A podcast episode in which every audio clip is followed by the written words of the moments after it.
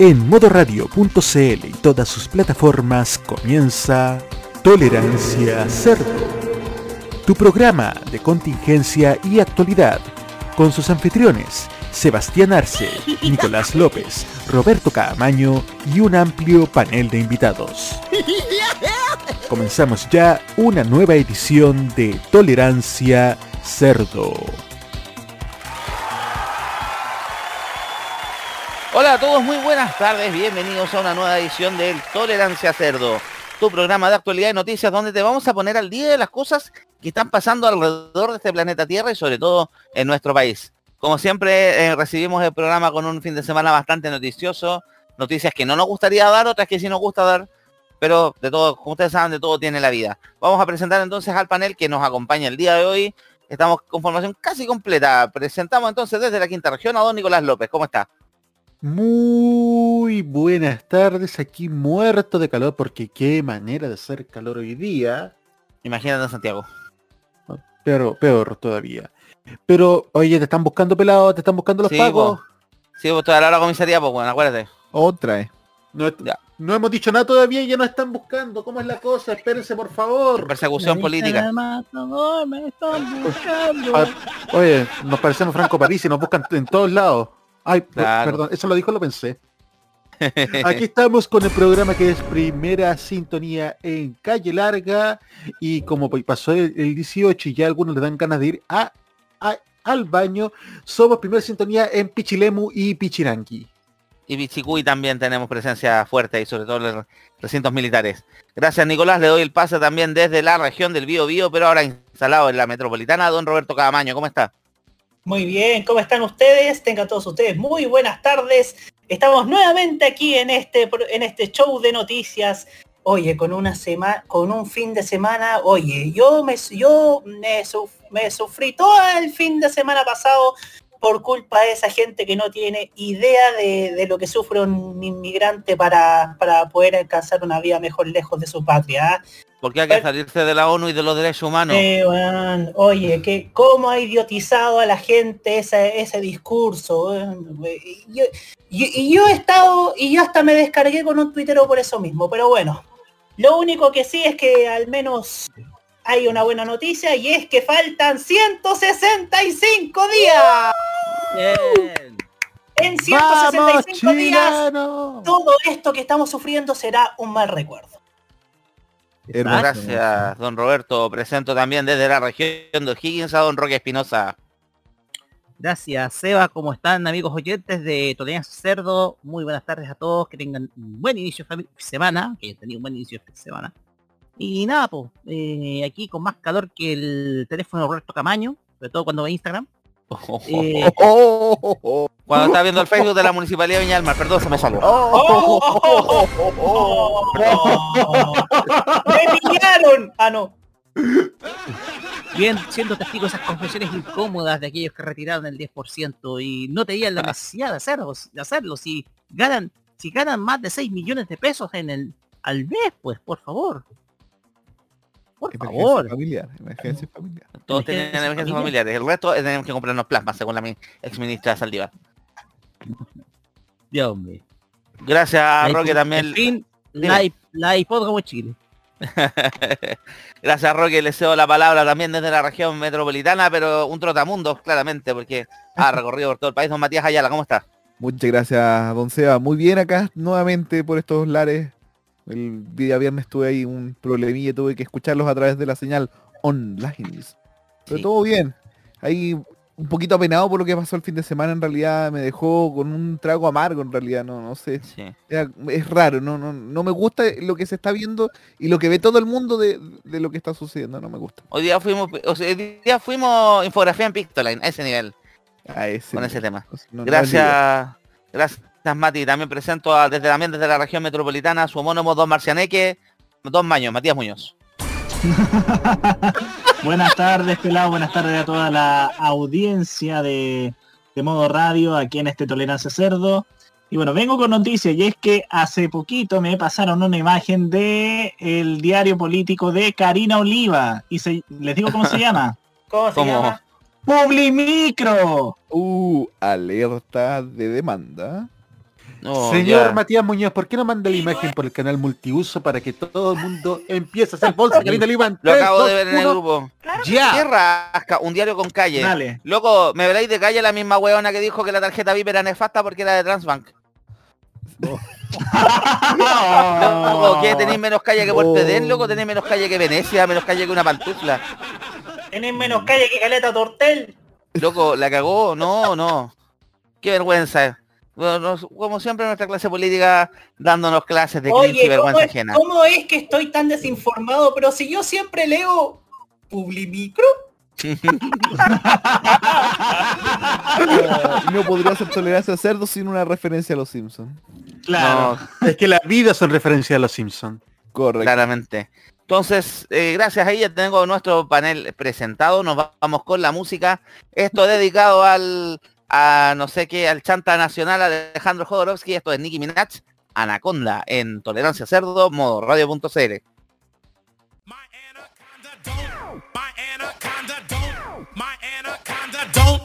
None unless you got buns, hun. Boy toy named Troy used to live in Detroit. Big dope selling money, he was getting some coins. Was in shootouts with the law, but he lived in a palace. Bought, bought me Alexander McQueen, he keeping me stylish. Now that's real, real, real. Gun in my purse, bitch, I came just to kill. Who wanna go first? I had him pushing daffodils. I'm, I'm high as hell, I only took a half a pill. I'm on some dumb shit. By the way, what he say? He can tell I ain't missing no meals. Come through and fuck him in my automobile. He keep telling me to chill. He keep telling me it's real that he love my sex appeal. He said he don't like I'm bony. He wants something he can grab. So I pull up in a jag and I hit him with a jab like dun dun dun dun My dun dun dun dun. don't. My anaconda don't. My anaconda don't want none unless you got buns, hun. Oh my gosh, look at her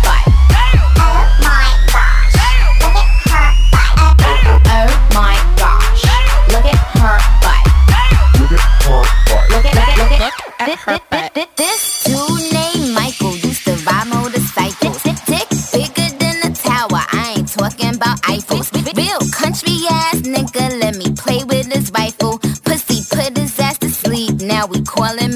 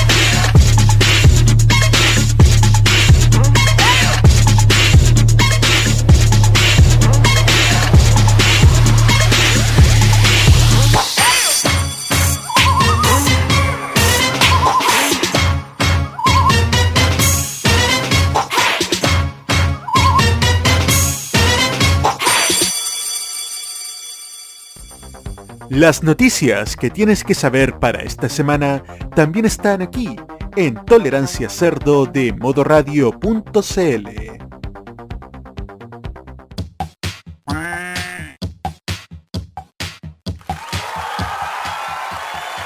Tolerancia pato. Estamos de vuelta en Tolerancia Cerdo, aquí en modoradio.cl. No sé si Roberto me dio el pase, no importa, voy a hablar igual. Así que estamos de vuelta aquí en el programa. Estaban escuchando Anaconda de Nicki Minaj, dedicada al degenereque de Alejandro Jodorowsky.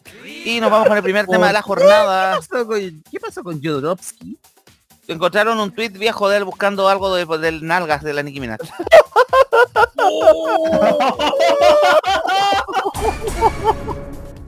Ya, pero no por favor. Ah. No, no, no.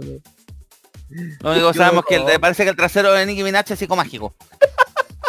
No sé, es como, es como la, es como las dunas de Dune.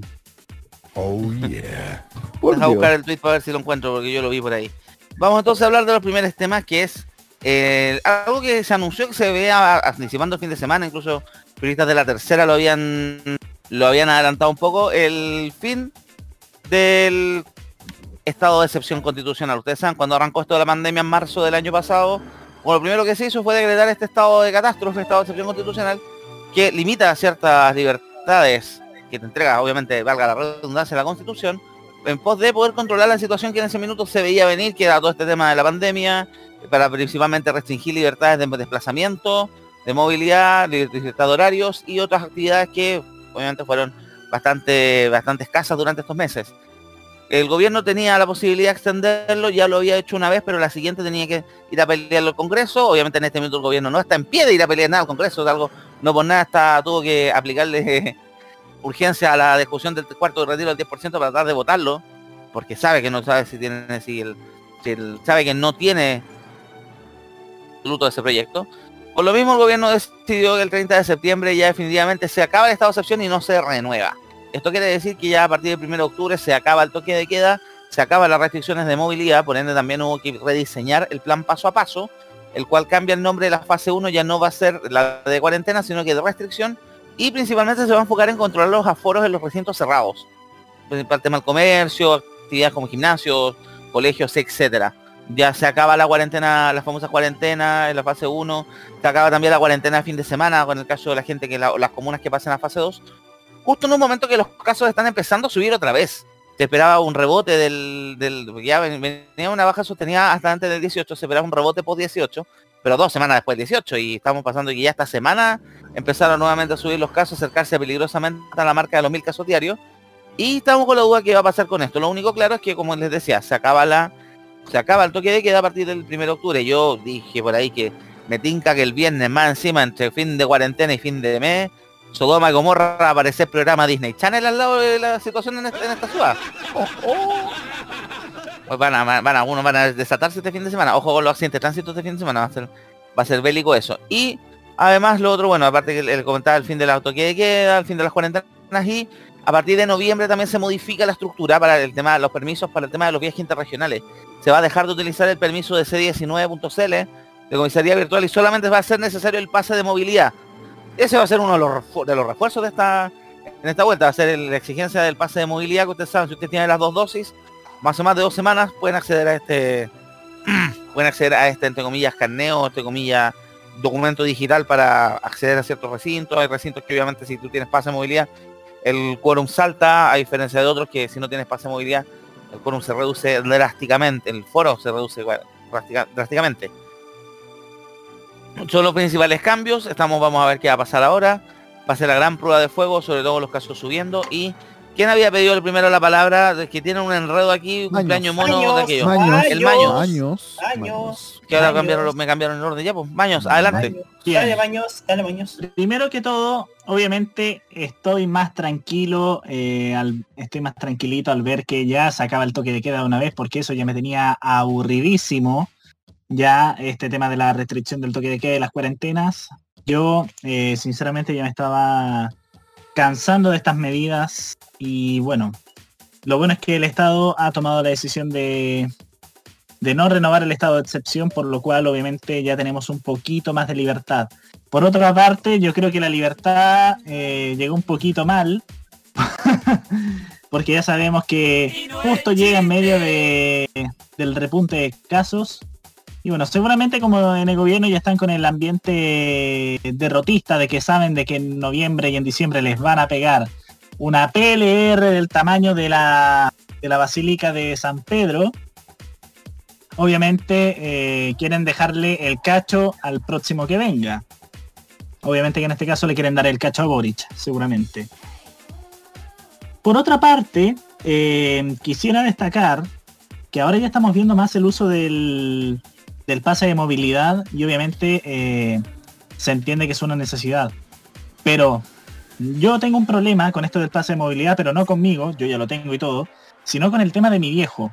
Mi papá no tiene la clave única y el problema que tiene es que tiene que estar pidiendo hora- una hora en Zoom para sacar la miserable eh, clave única.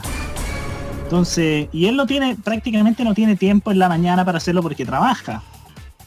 Entonces, ¿qué, ¿por qué siempre tiene que ser difícil, por ejemplo, esto de pedir una clave única? O sea, tanto les cuesta, por ejemplo, hacer un formulario que pida número, el root, el, número de documento y el correo electrónico y eso. O sea, entonces eso también quería criticarlo porque obviamente entiendo que el gobierno quiere hacerlo para evitar que, que la gente se, bueno, que haya, digamos, un intento de suplantación de identidad, pero igual mínimo que intenten hacer un formulario más simple y no que tengan que estar pidiendo una reunión en Zoom. Así que bueno, esperemos que obviamente con este, bueno, esperemos que también ya con esta con este repunte de casos ojalá no tengamos un repunte más grande, que ese repunte no vaya a niveles muy altos, onda como los que vimos a principios de este año que estuvimos por encima de los hasta de los 9000 casos. Y esperemos que, bueno, como gran parte del país está vacunado, podamos controlar la situación. Gracias, Maños, por tu comentario. Le cedo la palabra a Nicolás, que creo que es el que venía número 2. La verdad es que se ve ya Camaño. Ya. Verdad estaba publicando el tweet de, paréntesis, explicando contexto, estaba publicando el tweet de Jorowski. Explique Y su Camaño se mandó un comentario muy en su estilo. Ya. La situación es la siguiente. Llega el término de estado de excepción en un momento que la verdad no era conveniente que llegase. ¿Por qué digo esto? Porque veníamos con caso a la baja, pero era evidente en un hecho de la causa que post 18 iban a subir los casos.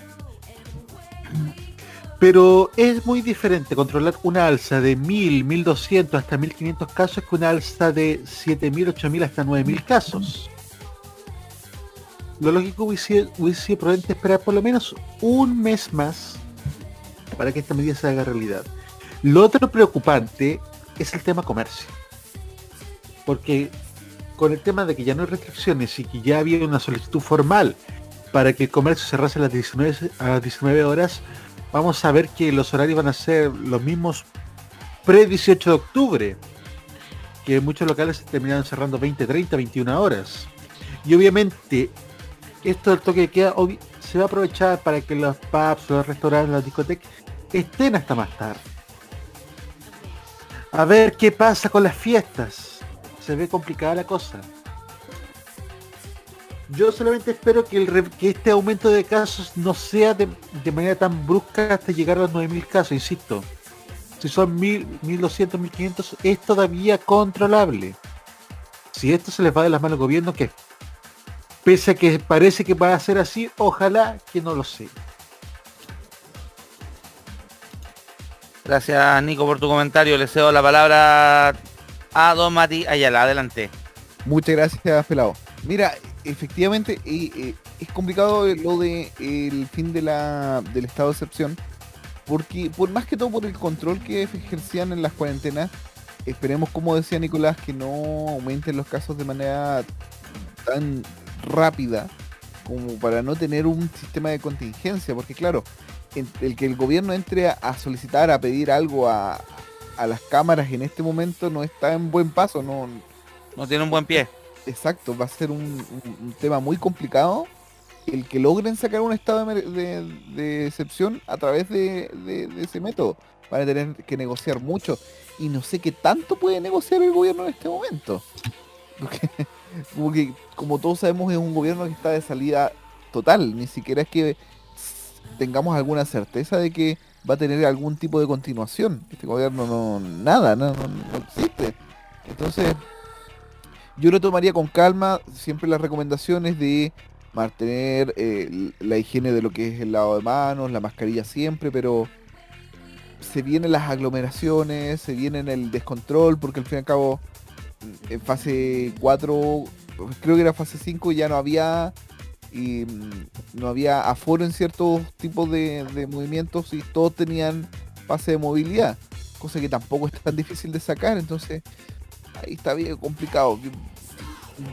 Lo que habría tratado de hacer es haber tratado de negociar para extenderlo un poco más, tal vez más menos dura, porque claro, puede estar el, el- el estado de excepción sin eh, toque de queda, por ejemplo. Mm. Pero mm, no sé, no, no, no lo veo tan, tan bueno. Yo soy más cauto en ese sentido. Gracias, Mati, tu comentario. Si no me equivoco, puede venir al Rocky y después el Roberto, ¿cierto? Sí, Correcto. Bingo. Rocky, adelante. Gracias, Seba. Mira, eh, estaba viendo acá, creo que hay más de 700 casos hoy en día que notificaron.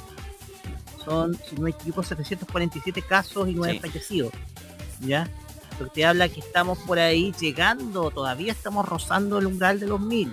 Yo pienso que sería una, la barrera crítica por el momento para hacer especular de un aumento. La cosa acá es que en primer lugar hay un factor legislativo en donde tenemos al gobierno completamente desahuciado. Porque ¿puedo supone- ocupar un término grosero? Sí, El gobierno está de los cocos en este minuto en el Congreso. exactamente.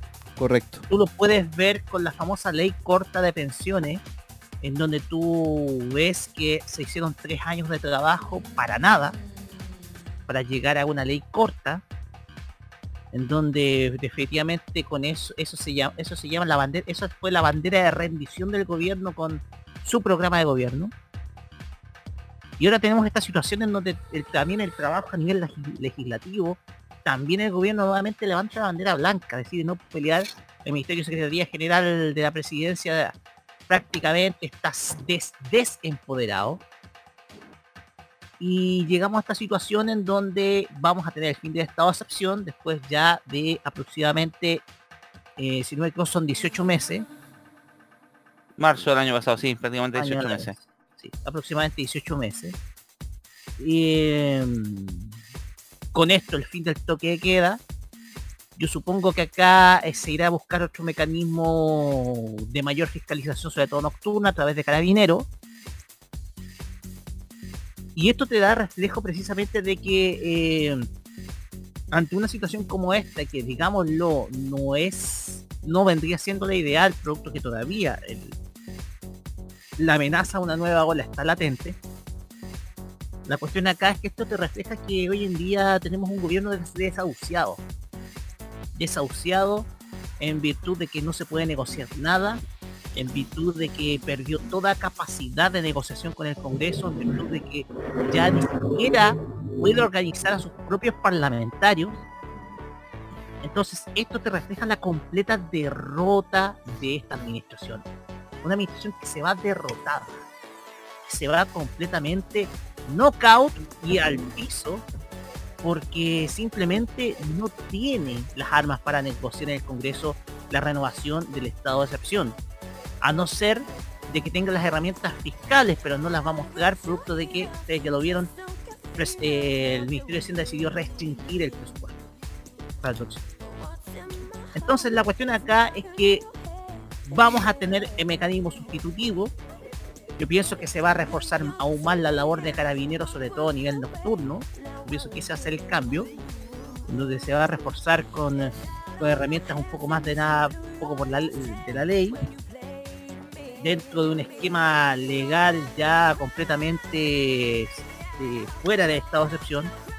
Pero sin duda alguna esto te da, te da a entender de que hoy en día eh, a pesar de que estamos en una situación donde por el momento no se ha disparado el número de casos, vamos a tener de que tenemos acá que o mejor te da a entender de que ya se acabó este gobierno definitivamente se acabó esa rato.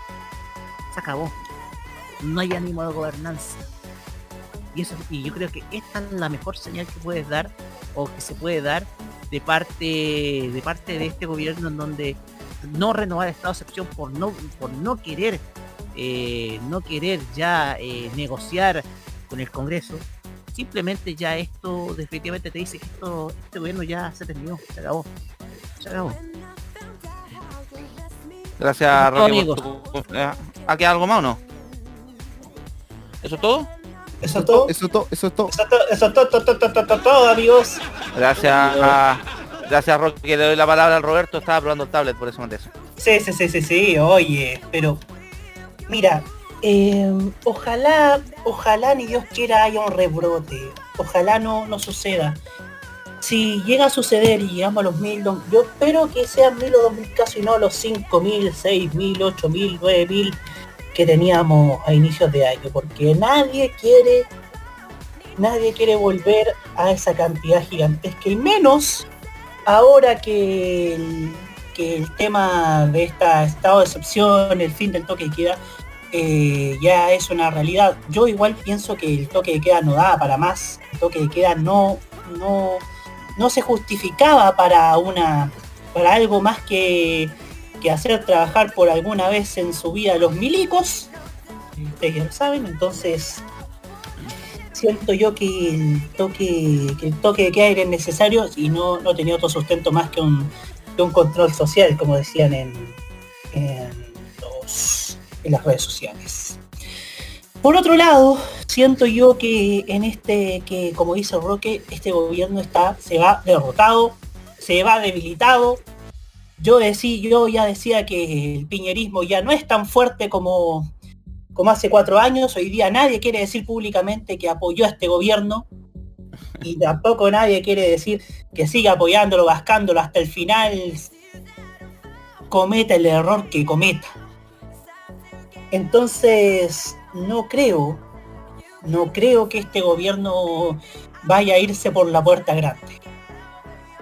No, yo no creo que, este gobierno se vaya, sea recordado como uno que haya sido un que haya sido ejemplar. Porque aunque usted no los crea, después de la democracia, gobiernos ejemplares hubo.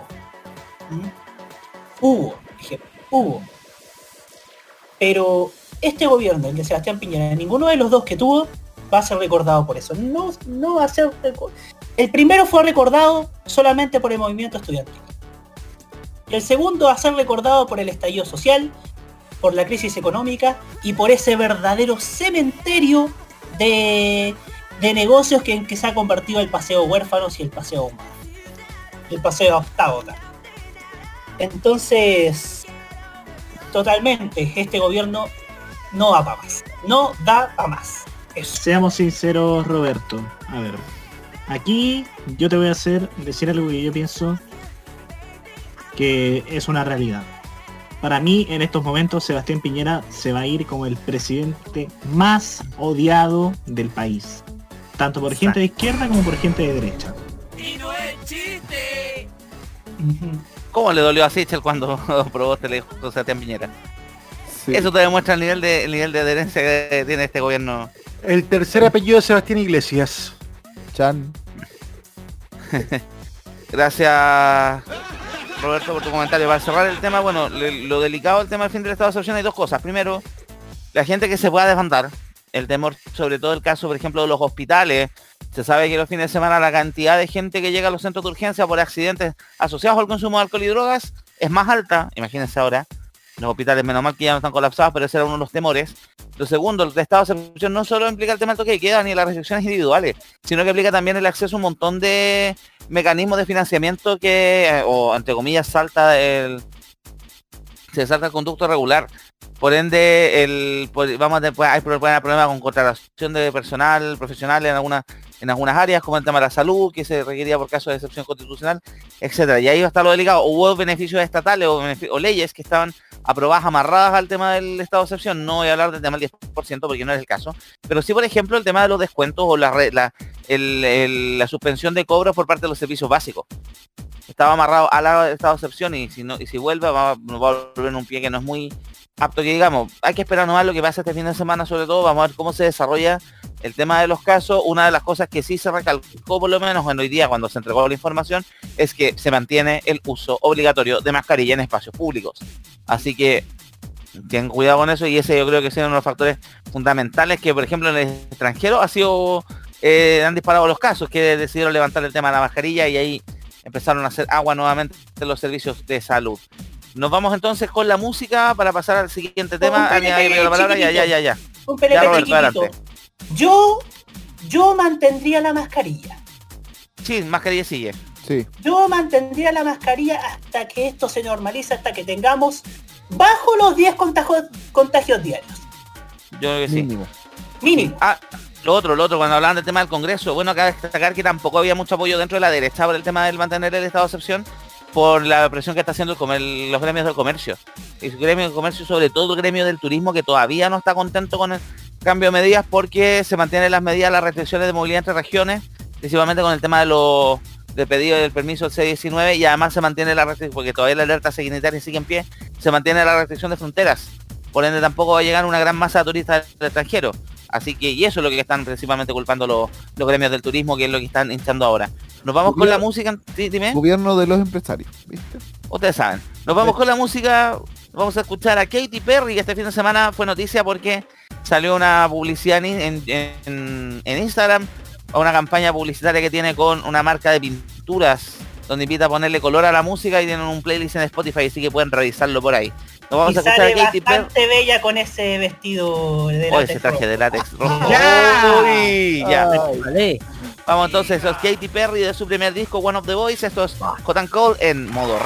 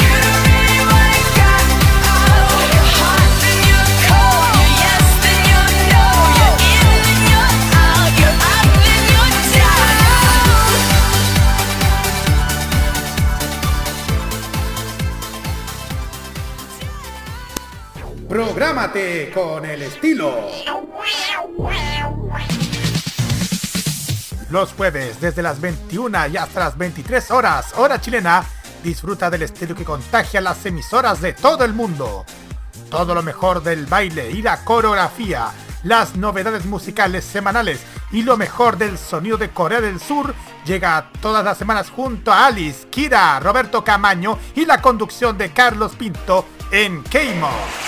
Este 2021 vive modo radio, programados contigo.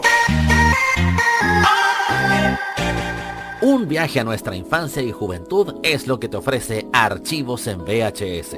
Son cinco años que les compartimos las tandas comerciales de la televisión chilena e internacional y programas, series y películas en nuestro canal On Demand.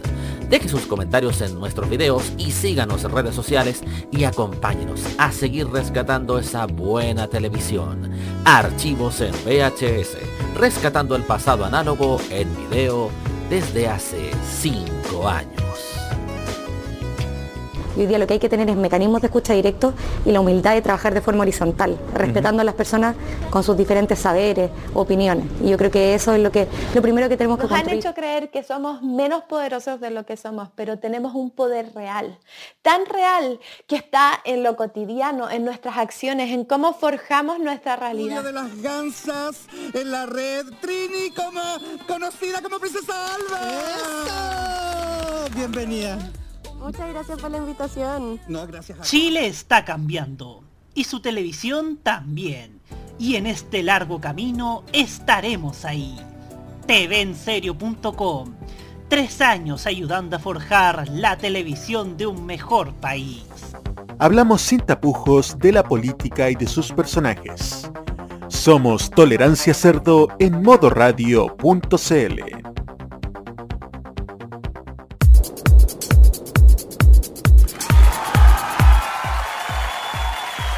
Estamos de vuelta en el Tolerancia Cerdo, modo radio.cl. Ahí pasaba Katy Perry con Hot and Cold, después vino la tanda. Ahora vamos a otro de los temas del fin de semana, creo que este fue el tema triste de la semana. eh, el tema imagen país de la semana, porque no solo fue noticia acá, fue noticia en todo el continente por esta tallita o este suceso que ocurrió durante el, sobre todo el día domingo. Bueno, ustedes saben el tema de la inmigración en Chile, hace rato que viene siendo un, viene siendo un temón, principalmente porque un país que está los últimos 10 años, entre comillas, era el oasis de Latinoamérica, hay países en el continente que no lo están pasando bien, sobre todo dos, que es el caso de Haití y Venezuela, eh, que han venido una gran cantidad, una gran masa de personas arrancando de sus situaciones puntuales de cada país. Entonces, los problemas políticos que tiene Venezuela, los problemas humanitarios que tiene Haití, también políticos, y que ha provocado que muchos habitantes de estos de estos de estas naciones hayan buscado rumbos en otros países. Pasó, en- pasó en Colombia, que hay una gran cantidad de venezolanos, Brasil, en Argentina, en Perú y obviamente en Chile también. Más cuando hubo, ustedes se recuerdan, cuando partió esto el año 2019, si no me equivoco, 2018-2019, cuando Sebastián Piñera participó en una de los en un evento que se hizo en, eh, en beneficio de los refugiados venezolanos en Cúcuta, en Cúcuta y llamando casi que se vinieran todos para Chile. Bueno, Chile no es el país que tiene más, tiene, en Estados Unidos tiene más venezolanos que Chile. Pero ustedes saben, eh, obviamente las esto tenemos una, una política migratoria que está súper anticuada, se trató de modernizar, no se modernizó lo que quiso, también el gobierno no ha manejado bien el asunto. Eh, Trató de poner, imponer esto de las visas de responsabilidad democrática, exigir algunos requisitos leoninos para para la gente que, que se viniera a instalar a Chile, para tratar de ponerle un poco freno a esto, porque está bien, nosotros podemos recibir un montón de gente, pero no tenemos ni la infraestructura ni la, ni la institucionalidad para hacerlo y obviamente tiene, eh, te genera también una cantidad de problemas anexos que es lo que estamos viendo ahora. ¿Qué pasó? Este tema, saben de la inmigración, ya viene ya de un par de años. Ustedes saben, el norte grande, el norte, el límite que tenemos un límite muy grande con Perú y Bolivia, y por ahí se están empezando a ingresar a través de Colchane. Eh, y tenemos también el problema de que tenemos que, producto de esto, mucha inmigración ilegal por el norte, verdaderos campamentos instalados en las ciudades de Arica y Quique, y esto ya alcanzó un pico el día mm, sábado, día domingo, perdón. No, esto fue el sábado, el domingo sábado, porque el domingo trabajé. El sábado hubo una marcha convocada por algunos habitantes en Iquique. Después nos empezamos a enterar que hubo también temas políticos atrás para reclamar por el tema de la inmigración, principalmente porque en Iquique ya había problemas en algunas plazas donde se habían pues, quedado verdaderos campamentos de personas, de estos inmigrantes que estaban tratando de regularizar su, situ- su situación o buscando cómo empezar a viajar más hacia el sur. Sobre todo los destinos principales son Viña del Mar, y Sa- Viña del Mar, Valparaíso y Santiago. Por el tema del tra- trabajo, hay más oportunidades de empleo, etcétera. ¿Qué pasó en esta marcha? Una marcha que un montón de un gente de varios, vari- muy variopinta, demasiado variopinta para mi gusto. Tanto así, la, marcha hubo problemas con periodistas, periodistas incluso al periodista Chilevisión Roberto Costa también lo amenazaron con lo amenazaron a golpe, etcétera, en esta marcha que era entre comillas pacífica, pero obviamente fue quedó muy en se ve bastante feo, básicamente porque fue bastante nacionalista, chauvinismo al peo, eh, xenofobia, lo que se vio. Y ya el corolario fue unos minutos se toparon con un campamento de estos inmigrantes, no encontraron mejor que atacar el campamento, agarrar las víveres y los enseres de estas personas y quemarlos en medio de medio de la calle. Entre ellos incluso la, imagen que dio vuelta al mundo, uno de los un coche de guagua que le estaban quemando en ese tema. Había movimiento, una cosa muy extraña porque la entrevista cuando mostraban en televisión el, dama, el sábado eran como grupos de motoqueros, gente que no tenía idea, gente echándole la culpa a la ONU, hoy día una señora también en televisión no culpando que había que salirse de la ONU, no sé qué tiene que ver la ONU en todo esto, echándole la culpa al gobierno, echándole la culpa también al, delegado presidencial, etcétera, y esto obviamente imagen causó causó molestia, causó eh, a, mí, a mí me dio pena y me dio como rabia al ver las imágenes. Eh, también se denunció el fin de semana que había movimientos nacional socialistas metidos detrás, gente también de la ligada a la UDI, gente ligada a la campaña al Partido Republicano, a la campaña José Antonio Cast, etcétera. Esta cosa dio la vuelta al mundo, el día de hoy fuimos tema, en Venezuela también hubo condena aparte de la vicepresidenta del gobierno, están pensando nuevamente implementar el plan de retorno en Venezuela para sacar a, estos- a estas personas de acá. En Iquique se estaban tomando medidas, estaban viendo la posibilidad de trasladar los albergues o empezar a, a poner buses para trasladarlos más hacia el centro del país. También nos enteramos este fin de semana que hubo un informe de la ONU producto de esto a principio de año que estaba oculto, que el gobierno no lo hizo público, donde la ONU había ofrecido crear, construir un refugio para estos inmigrantes en el norte y el gobierno le había dicho que no. Así que estamos, el, claramente el gobierno también se está defendiendo como sea, le están echando la culpa al gobierno anterior. También hoy día, bueno, tuvimos la, también esto obviamente manchó la campaña presidencial. También tuvimos a Boric echándole la culpa, o sea, perdón, a Sichel echándole la culpa a Boric. Y que eh, ahora tenía una vocera, porque eh, ya se supo el nombramiento de Iracy Haller, alcaldesa de Santiago, como una de las nuevas voceras de campaña de Boric. Y tenía una vocera que no había condenado la violencia en Venezuela, tratando de manchar y mezclar los temas como loco. Pero todo nos quedó, hoy día incluso fue eh, infografía en Pictoline, pero todo nos quedó una sensación tan amarga, tan tan triste de, loco, ¿cómo llegamos a esto? ¿Cómo llegas al punto de quemarle los enseres a una persona que literalmente se vino con lo opuesto porque en su país la situación no estaba más? Para tú tener que, normalmente uno, para hacer un, para viajar y tomar la decisión de dejar todo en tu tierra e ir a buscar a otro país, eh, mejor fortuna, fortuna, suerte, etcétera, son decisiones súper dolorosas, tú te vas con lo opuesto. Para que más encima llegues a un país donde no te reciban bien, donde te culpen de todos los males que veo son muchos mm, anteriores a tu llegada y que te quemen tus cosas, me parece un poco triste eh, y bien a mí me, me- me- todavía me causa me, me causa sensación de shock eh, con no saber qué decir eh, al respecto. Chicos, lo creo que el primero que había pedido la palabra para fuegos era el Roberto, ¿cierto? No, el último. No, fue el, fue el Nico, fue el Nico. Fue Nico, Nico, Nico. Ah, es que veo un PLP. Ah, no, es que se me confunde el PLP, el Roberto anterior. Revise pues, señor Adelante. pelado. No, no reinicio, pasa que tenía el chat me- tenía el chat corrido. Ya. Eh, Nicolás, adelante. La verdad es que ver esta cuestión me da vergüenza. Pero una vergüenza tremenda y rabia, impotencia. La situación que fuimos testigos el sábado, de verdad. Solamente en este- estos son los momentos, aunque el señor Tamaño se enoje, estos son los momentos en que da vergüenza decir que uno es chileno. Porque la imagen que da de Chile a todo el mundo es desastrosa. Y la verdad es que si algo tiene la culpa este gobierno fue de haber utilizado el problema que está sufriendo el pueblo venezolano. ¿Por qué los utilizó? Y esta es una teoría muy personal. Porque recordemos que Piñera y todo lo que también es relaciones exteriores prácticamente decían, vengan, vengan que los recibimos acá. Porque en parte con esto también podían sembrar indirectamente el cuco a Chilezuela. Ellos están viniendo para acá para que miren lo que pasa en Venezuela y nosotros los salvamos de esto. Pero cuando se da la vuel- vuelta a la tortilla en 2019 y sobre todo con la crisis que ha generado el coronavirus, ya no les son útiles. Y el drama en Venezuela sigue. Es un drama que no ha parado. Y pero como ahora ya no les son útiles y ya no pueden generar la campaña de miedo, se deshacen de ellos. Porque en realidad nunca hubo un interés genuino en ayudar a los venezolanos y los haitianos que estaban viniendo para acá por problemas en sus países. La idea era sacar tajada política. Y la verdad esto es, para mí es inmoral lo ocurrido en el norte, es inmoral el, el aprovechamiento que hizo el gobierno en su momento y que ya cuando no les sirven ya para afuera nomás. Obviamente que hay que hacer regulaciones con la ley de migración. Pero encuentro que la performance de este gobierno, como todas las que ha hecho, ha sido desastrosa. Y de verdad siento vergüenza. O sea, yo me acuerdo de un comentario que escuché hace unos años cuando... ¿Cómo nos reconocemos en la calle después de lo que vimos este sábado? ¿Cómo nos reconocemos como chilenos después del espectáculo lamentable y patético que vimos el sábado? Eso sería. O Nico, una acotación. Piensa dos cosas. Primero, el himno de Chile que dice Bolacelo contra la opresión. ¿Con qué cara después decimos eso?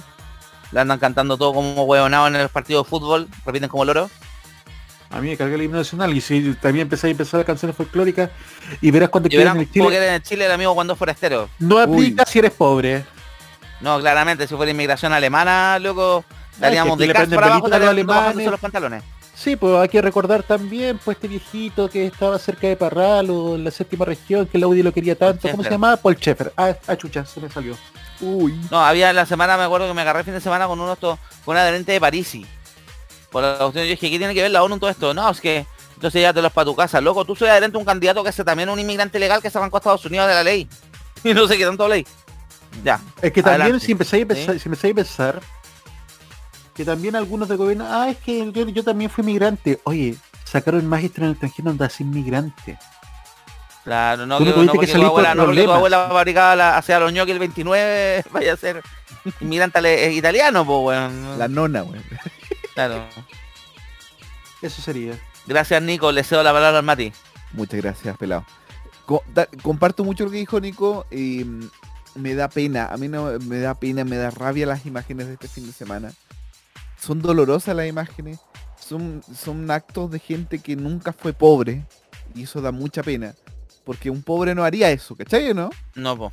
No haría eso. Un Y- pobre de sabe lo que cuestan las cosas. me- se me están poniendo lágrimas en el ojo y no es chiste porque de verdad que me da mucha pena las imágenes de este fin de semana.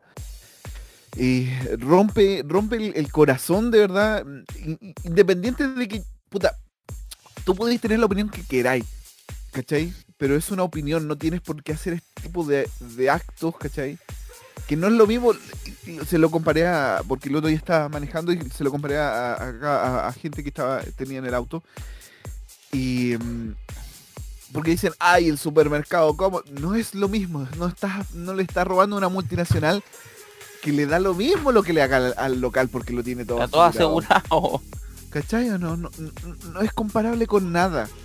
No es comparable porque tam- Ay, el 18 de octubre. No, porque no, no, no eran casas las que quemaban. ¿Cachai o no? No era. Aunque No. todos estábamos en contra de eso y estamos en contra de eso lo que sucedió para esa fecha y estamos en contra de eso lo que sucedió ahora. No tiene justificación de ninguna parte, pelado. Y de verdad que me da mucha pena las imágenes que dieron la vuelta al mundo completa, reportes de todos los canales grandes de televisión, de todos los diarios importantes, porque es, es algo feo, es algo que no, no se debió haber hecho. como te dijo, el- si, si van a protestar por eso, háganlo, pero no tienen por qué hacer esto, no tienen por qué tomar las cosas, el, el famoso coche de guagua. También vi unos, unos, los documentos de los migrantes. ¿Por qué? ¿Cachai? No, no, no, no, Por lo difícil que es conseguirse esos papeles. con- exacto, entonces Cuando tú estés fuera de tu país es muy difícil. me da, me da pena, mucha pena, pelado, ¿verdad? Gracias Mati por tu comentario. Le doy la palabra a Don Maños, Marcianeque, adelante. bueno, ya ahora sí fuera de la broma, obviamente este tema es un acto deleznable, obviamente es un acto muy condenable y que tiene que ser condenado por todos. Porque esas personas creen que por tener poder adquisitivo, eso, bueno, esas personas que se han, bueno, prácticamente se han partido el lomo desde su país y que luego por diferentes tipos de problemas se hayan tenido que ir a nuestro país para intentar obtener una vida mejor, para intentar tener un poco más de tranquilidad y además sobre todo intentar conseguir algo de dinero para tratar de subsistir, para tratar de alimentar a tratar de, alimentarse de alimentarse a su familia. eh, es un tema muy difícil, o sea, sobre todo para, para este grupo de personas. Pero ya cuando llegan este tipo de gente que se, se juran de ser patriotas cuando en realidad no son patriotas. Ser patriota no implica estar quemando los, los pocos elementos personales de esas de esa bueno de los inmigrantes que han tenido que caminar miles y miles de kilómetros para cruzar la frontera con nuestro país. Esto, la verdad, para mí, esto es muy indignante, sobre todo incluso viniendo de parte del gobierno, que el gobierno, donde que insistía hoy, eh, amigos venezolanos, vengan a nuestro país, nosotros los recibiremos, y, y luego a los venezolanos que llegan acá, mira el recibimiento que les damos. Es una vergüenza. De verdad, es una, es una vergüenza que nos, bueno, que ese grupo de personas, que por ese poco grupo de personas, estemos dando una mala imagen de nuestro país. Sé que esto, obviamente, bueno, sé que esto a Roberto no le gusta mucho este concepto, pero lo repito, por pocas personas como estas, le estamos dañando la imagen a nuestro país. Y ese daño incluso podría llegar a ser irreparable. Si nosotros tanto hablábamos de que en Chile se recibía bien al forastero, aquí se nota, aquí ya en este caso se nota que acá solamente recibimos al forastero si tiene millones en el banco.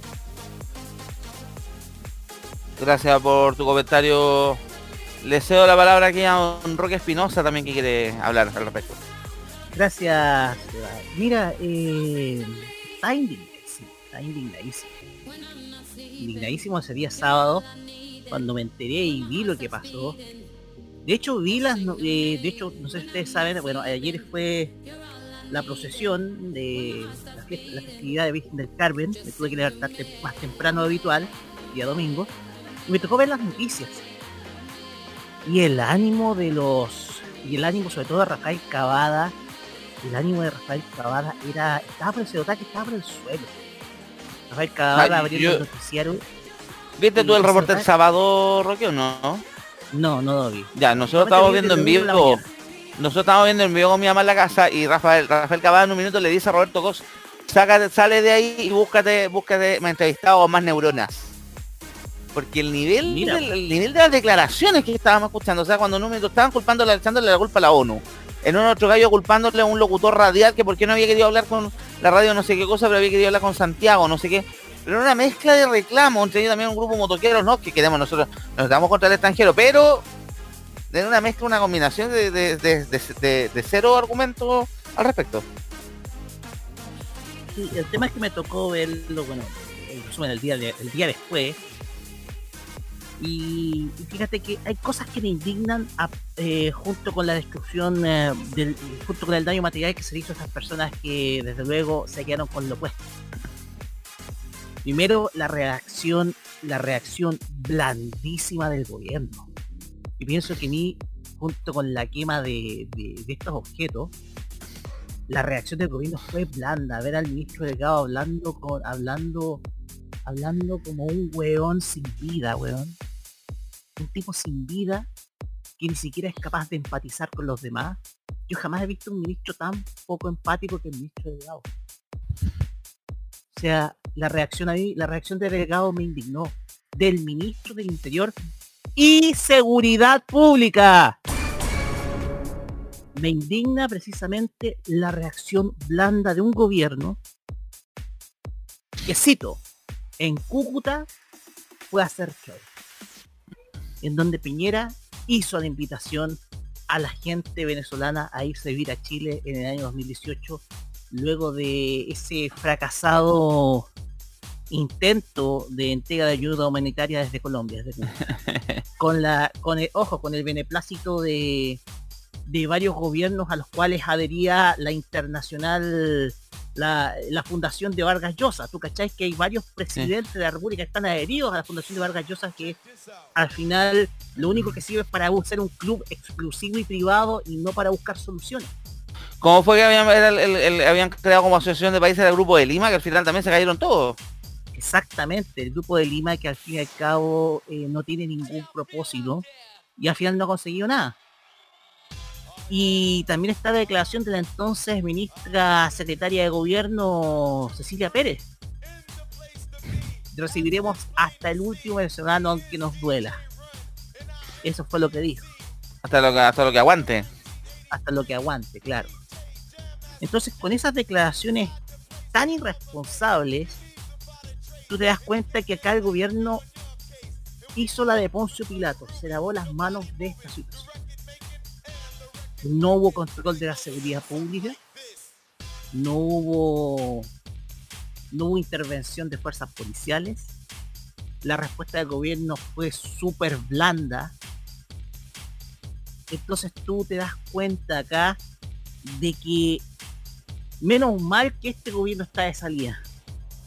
Porque porque aquí yo con quien más me indigno, además de, de esa, de esa masa, de esa más mal llamada masa ciudadana que fue el día sábado a esta protesta lamentable, fue de que lo que más me indignó fue precisamente la reacción del gobierno de Chile. Fíjate que hay algo que- hay algo que, que me da a entender esto. Está bien que queremos como chaleco de mono porque refleja nuestra identidad. Lamentablemente esto refleja la verdadera identidad nuestra.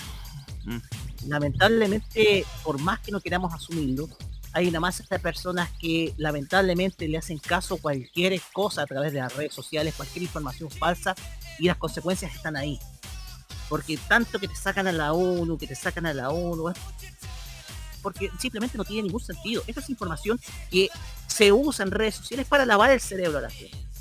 ¿Cómo llegaron mandatarios como Bolsonaro, Trump eh, en el gobierno, eh, al poder? De esa misma manera. Lavándole el cerebro a una gente que obviamente va a operar como borrego, que va a obedecer, que va a creer lo primero que se le caiga encima.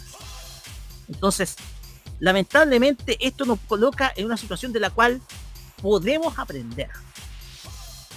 Lo que no puede pasar es que tú provoques daño a propiedad de una persona que está en una situación de indigencia, producto de que, mm, producto de que por esta crisis que se ha dado eh, no ha podido transportarse o ha tenido que buscar medios o fuentes de ingresos para poder ir más al sur.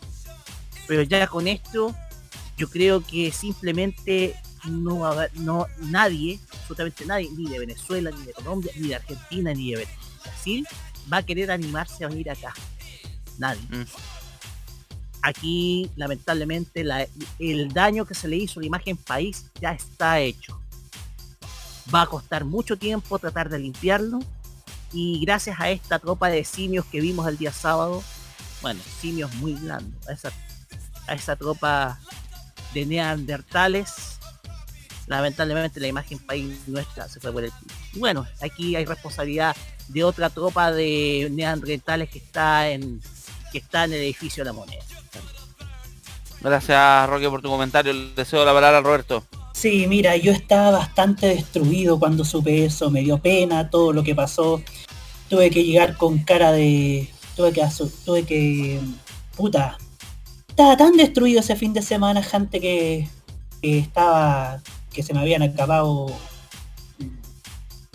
algunas cosas que yo, que yo tenía, entonces, entonces yo estaba, yo me dio pena y me dio rabia, me dio pena porque ellos no tienen la, ¿qué culpa tienen los, los venezolanos que fueron acá, que llegan acá para de, de- esta pelea entre, entre Nicolás Maduro y Sebastián Piñera? Porque yo sé que Sebastián Piñera hizo- basó parte de su campaña en mostrar a Maduro y a Venezuela como el país que no queríamos. Pero desde 2019 en adelante, que Sebastián Piñera ha hecho todos los esfuerzos para que nuestro país internacionalmente tenga una imagen similar a la que tiene hoy Venezuela.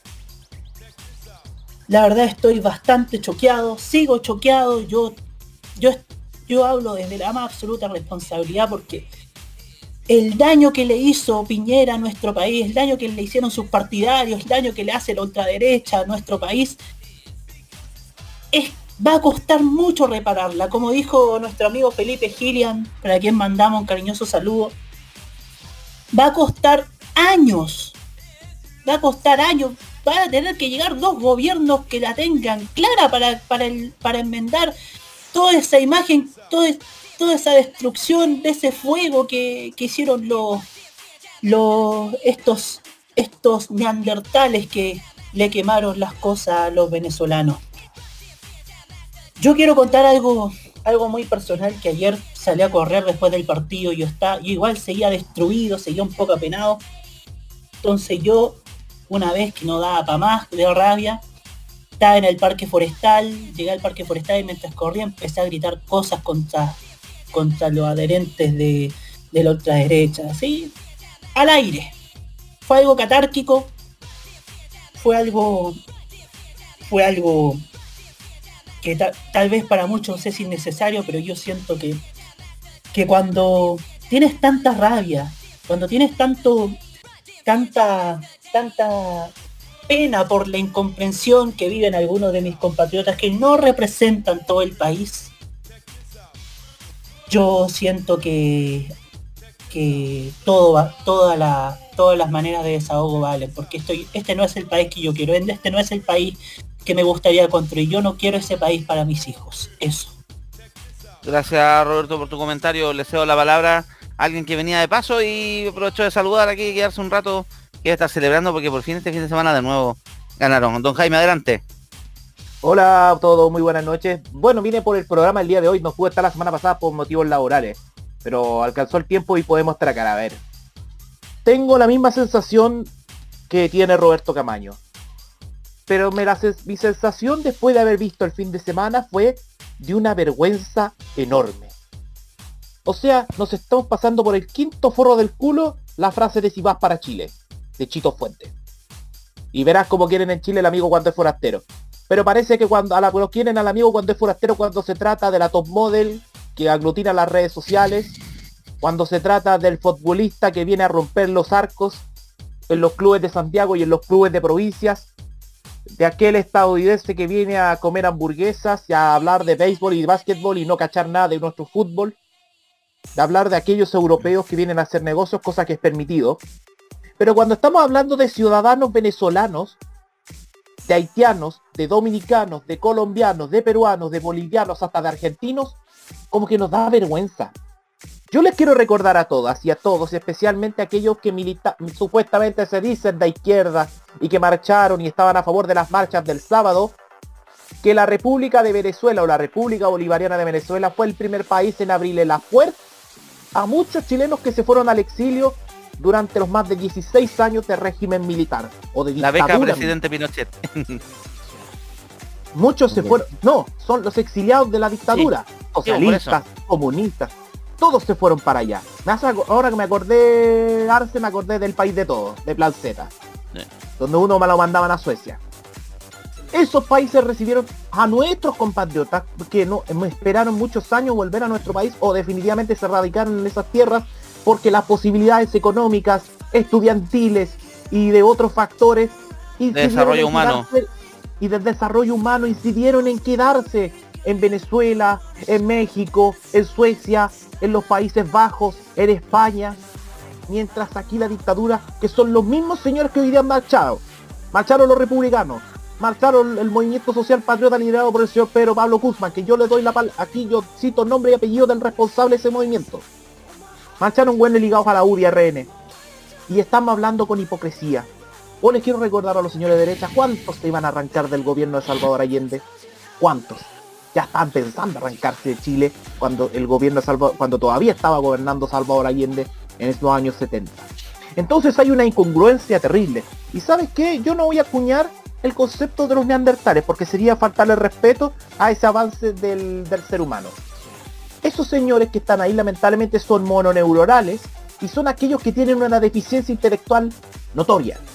Porque han sido manipulados por las redes sociales, han sido manipulados por las fake news, han sido manipulados por los partidos políticos y han sido manipulados por pseudo líderes de la política. Incluyendo a Patricia Maldonado, Catalina Pulido, a José Antonio Cache, Checho Irane, todos los personajes que están a favor y a mega favor del gobierno. Y además nuevamente trata con hipocresía lo que hablaba Sebastián Piñera ayuda al pueblo de Venezuela, junto con el nefasto señor Vargas Llosa. Y quiero decirle algo en respuesta al Grupo de Lima. Sí, el Grupo de Lima sirve, pero sirve para acomodar a la derecha en Sudamérica. Pero ustedes vieron que la derecha no se terminó de acomodar, porque se tuvieron que ir rápido. En Argentina se tuvo que ir Macri, perdió por los votos contra Alberto Fernández. En Chile se está yendo Sebastián Piñera, porque ¿dónde van a salir electos Sichel y Kass? Ni locos. ¿En qué otros países más forman el Grupo de Lima? Bolsonaro. Está que se va de Brasil porque sabe que dejaron libre a Lula da Silva y saben que Lula da Silva en apoyo de gente es más fuerte que él. Entonces eso me pasa a mí. Estamos hoy con un gobierno hipócrita y con una bandada de gente hipócrita. La República Hipócrita de Chile, así yo la llamo yo. Para no decirle país culiado que le da mucha vergüenza a Roberto Camaño ese concepto. Pero estamos en, pero estamos en la República Hipócrita de Chile, donde o por la fuerza o por la fuerza, no por la razón o por la fuerza. Y cuando claramente dice, dices tú Seba, no, eh, el- todos coreamos el por el asilo contra la opresión, es que pareciera que solamente la cantamos porque suena bonito con la gente sin el himno de fondo.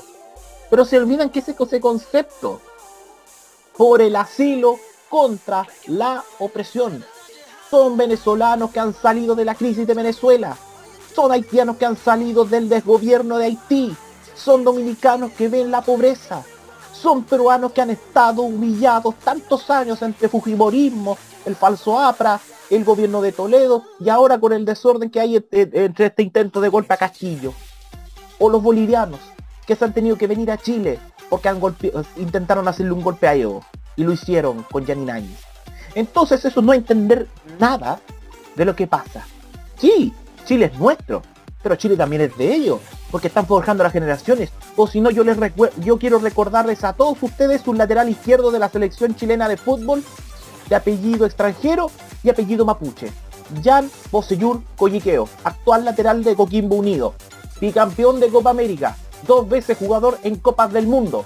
Y más encima hizo goles en esas Copas del Mundo y en las Copas Américas. Entonces, ¿de qué estamos hablando? O sea, queremos para esto extranjero, para esta cosa y para no ellos nada. Pero después son los mismos hueones que andan comprando cables a los haitianos en la estación central o comprando arepas en los carritos. O, o diciendo, va, anda a probar la colombiana o la Martín Polar. ¿Cómo es la cosa? Este país es hipócrita. Y este gobierno está lleno de hipocresía. ¿Y qué le podemos pedir a Rodrigo Delgado y a Sebastián Piñera que solamente hacen acting? Ellos, ellos estarían muy bien para ir a actuar a las teleseries del Mega el próximo año. Ojalá María Eugenia Rencoré esté escuchando esto, eh, que ellos podrían irse a actuar a, a Mega, porque son perfectos actores en Cúcuta, pero perfectos. Chile, eh, a, propósito, no sé si ustedes están de acuerdo, que el 25 de septiembre se instaure el Día Nacional de la Vergüenza. ¿Te encantará el concepto? Si es así, lo Sí. dejo abierto. 25 de septiembre Así como- de la vergüenza ajena y, la ver- y, y el, y, de por- y del despropósito. Yo, para hacer es mi punto. Así como en Estados, como en Argentina existe el Día Nacional del Hijo de Puta, cuando fue la cu- cu- cuando fue el cumpleaños de Videla, dijeron el Día Nacional del Hijo de Puta.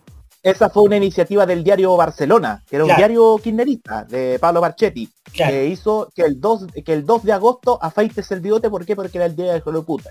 Día del hijo de puta, que era el natalicio del, último dictador argentino, Jorge Rafael Videla. Quiero hacer uso del PLP chico porque, mira, en Estados Unidos, el asesinato de George Floyd mató las chances de Donald Trump de ser reelecto.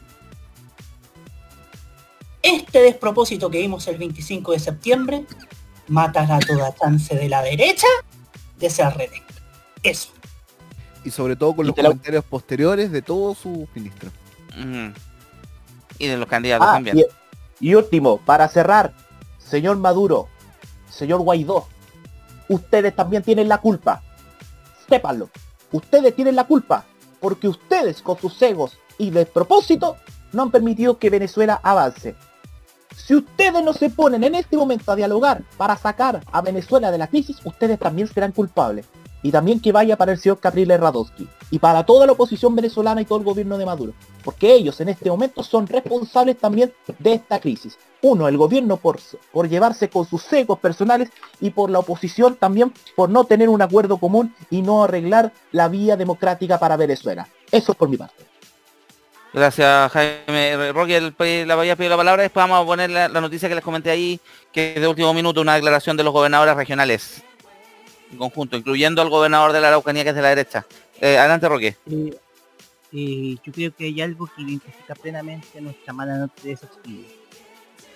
El asesinato de esta mujer colombiana en el año 2015 y la Bien. reacción de la prensa.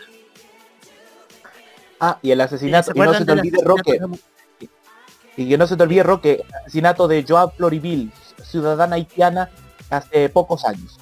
Sí, por un, por un procedimiento carabinero donde... se acordarán, ustedes se acordarán del titular nefasto que yo, el titular nefasto de la diario La Puerta. Los celos, los celos la mataron. Fíjate Uy, que yo en ese verdad. entonces estaba, yo fíjate que en ese entonces estaba haciendo mi maestría y uno de mis compañeros era colombiano. Estaba haciendo el magíster conmigo. Yo quiero solamente te puedo reproducir la enorme indignación que él sentía y sobre todo la gran cantidad de discurso racista que había sobre todo en eh, eh, comentando de esa noticia en los medios de comunicación. Yo pienso que si miramos ese antecedente no nos podemos extrañar lo que pasó el día sábado. Y eso Gracias. está, esto está alentado por los mismos medios de comunicación formales. Gracias, Roque, por tu comentario. Mira, voy a leer la declaración que hicieron la Asociación de Gobernadores Regionales. Saben, este cargo que se creó este año a raíz de la crisis del norte.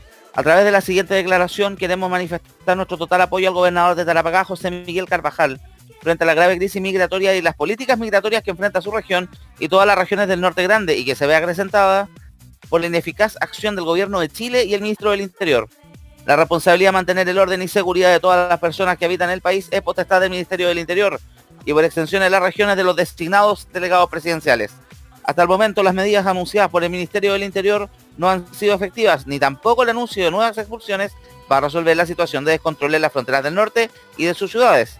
Si consideramos que las medidas dispuestas desde 2018 por este gobierno son reconocidas internacionalmente como ineficaces para generar una migración segura, y han producido un aumento histórico en la irregularidad migratoria, más que una decena de muertes en frontera, y actos como los vistos los últimos días en Iquique, con agresiones entre seres humanos, no podemos sino sospechar de la real voluntad de este gobierno por mantener la seguridad de nuestros compatriotas y de las personas que migran desesperadamente desde sus países de origen. Creemos firmemente que, uno, se debe establecer control de ingreso con toma de PCR para mantener control de circulación viral y trazabilidad. Dos, establecer albergues humanitarios provisorios para proteger a las personas y obtener espacios humanizadores de alimento y abrigo para familias, niñas y niños. Trabajar conjuntamente con organizaciones de la sociedad civil o de organismos internacionales en la materia a través de comités de crisis regionales y macroregionales. Cuatro, promover el transporte seguro para las personas migrantes para que lleguen a sus lugares de destino. Y déjame buscar la otra página que lo tengo por acá. Página, aquí está. Cinco, iniciar proceso de tramitación de, refugio en los casos que corresponda y estancia provisoria para efecto de mantener un control y trazabilidad de la población que ingresa con el fin de regular ingresos y permanencia. 6. Proceder a las expulsiones solo en los casos de personas con antecedentes criminales graves en sus países de origen. Todas estas medidas son, están dentro de las facultades del Ministerio del Interior, por lo que no puede desconocerlas, evitando así más tragedias y contribuyendo a la paz social si solo decide implementarlas en conjunto las autoridades regionales y locales. Recordemos que emigrar es, también es un derecho humano, de lo contrario vamos a ver repetidas en otras regiones escenas como las vistas en la región de Tarapacá. Finalmente entendemos el malestar de las ciudadanas y ciudadanos de nuestras regiones y por eso buscamos ser parte de la solución, pero de una solución que asegure mínimos de dignidad, humanidad y seguridad para todas y todos. El nuevo Chile se lo exige. Y firman los gobernadores Jorge Díaz de Arica Taparinacota, José Miguel Carvajal de Tarapacá, Ricardo Díaz de Antofagasta, Miguel Vargas de de Atacama, Cris Naranjo de Coquimbo, Rodrigo Mundaca de Valparaíso, Claudio Rego en la Metropolitana, Pablo Silva de O'Higgins, Cristina Bravo de Maule, Oscar Crisóstomo de Ñuble, Rodrigo Díaz de Bio Bio, Luciano Rivas de la Araucanía, Luis Cubertino de Los Ríos, Patricio Vallespín de Los Lagos, Andrea Macías en Aysén y Jorge Flíes en Magallanes. 26 de septiembre del año Literal- 2021. Literalmente todos esos son gobernadores ligados al nuevo pacto social y, y a Pro Dignidad. Pero si son todos, excepto de la, el de la Araucanía, es de la, es de la derecha. No olvidemos ese detalle. Sí. y también está Sí, firmando la el carta. 21. Y también está firmando la carta. Así que también esto es importante lo que dicen, a pesar de que todos sabemos que los gobernadores regionales no les dieron muchas atribuciones, pero es importante la, la postura también de ellos, que es un comunicado que por lo menos publica el candidato presidencial Gabriel Boric. Eh, chicos, algo más que comentar al respecto y ya vamos cerrando y pasamos a la música. Vamos a la música. ¿Qué canción había puesto Roberto que se me perdió ahí con tanto... Loca la de Shakira. Vamos entonces, escuchamos a esta cantante colombiana hablando también de, de pueblo latinoamericano. Esto es Shakira con Loca, aquí en modo radio Tolerancia Cerdo, tu programa de actualidad de la semana.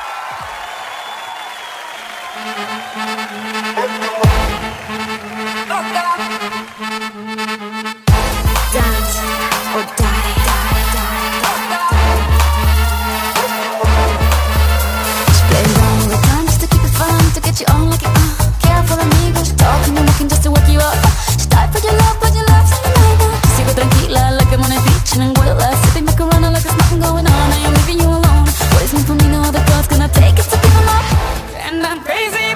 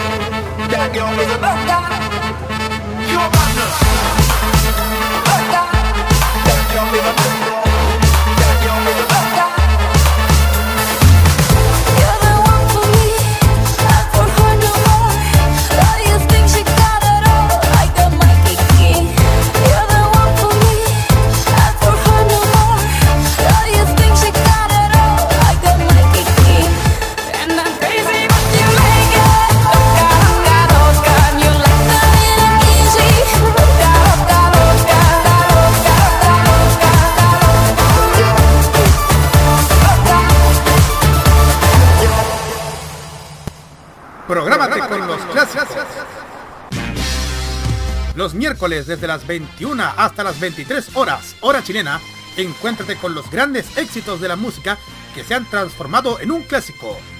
Todas las semanas, Rocky Espinosa te lleva a un recorrido de 50 años de música y distintos estilos a través del clásico de los miércoles. Modo clásico.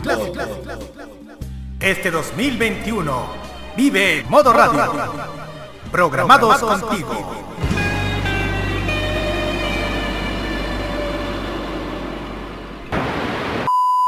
Prográmate con la información. Los lunes desde las 21 y hasta las 23 horas, hora chilena, escucha la opinión de un experto, la información de la industria televisiva nacional e internacional, la voz autorizada de los televidentes y las noticias del mundo del espectáculo y la música se encuentran solamente con Roberto Camaño y La Cajita. Este 2021, vive Modo Radio. Programados contigo.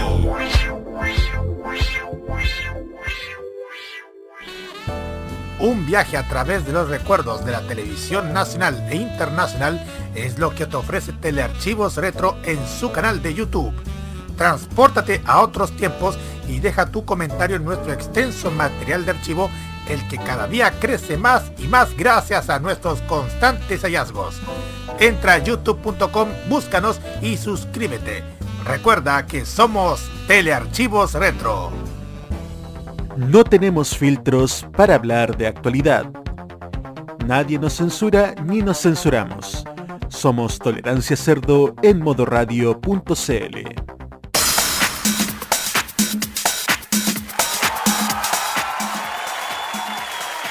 Estamos de vuelta en Tolerancia Cerdo, modo radio.cl. Ahí pasaba Shakira con DC Rascal, loca. Y nos vamos ahora con el megamix de noticias de la semana que han pasado. Hartas cositas también el fin de semana. Primer tema, voy a hablar, eh, veo una noticia Bio Bio que Diego Calao va a presentar un recurso de protección contra el presidente del CERVEL por el rechazo de su candidatura. Esta semana también nos enteramos que el Rizal decidió el pase a todas las candidaturas rechazadas por CERVEL por el error informático. Pero Calao llegó tarde al repartija. Lamentablemente lo de los lo, de lo- lo del notario muerto no lo va a salvar tan fácil. ¿Qué más Ancalado tenemos? A tiene la raja mentolada. de- ah, Ancalado tiene la raja mentolada de lo fresco que es. No me copie la frase, señor Matías Muñoz. Tenía que repetirla, po. Ahora va a exigir derechos doctores Nicolás. Otra Ay. cosa también que ha pasado estos días, lo que estábamos hablando en, en- en interno, el, todo del debate quedó ahí en la nebulosa el tema de los cobros de los retiros del 10%. Ustedes saben, ya están, está en la discusión en el Congreso, la Comisión de Constitución de la Cámara Baja, porque el gobierno les puso suma urgencia para tratar de que el rechazo sea rapidito. Porque ellos insisten que no es necesario un cuarto retiro si tenemos un IFE entregado a la mitad de septiembre, con eso alcanza y con el, el aumento de 10 lucas de las pensiones básicas solidarias también alcanza, se desangra mucho el presupuesto fiscal.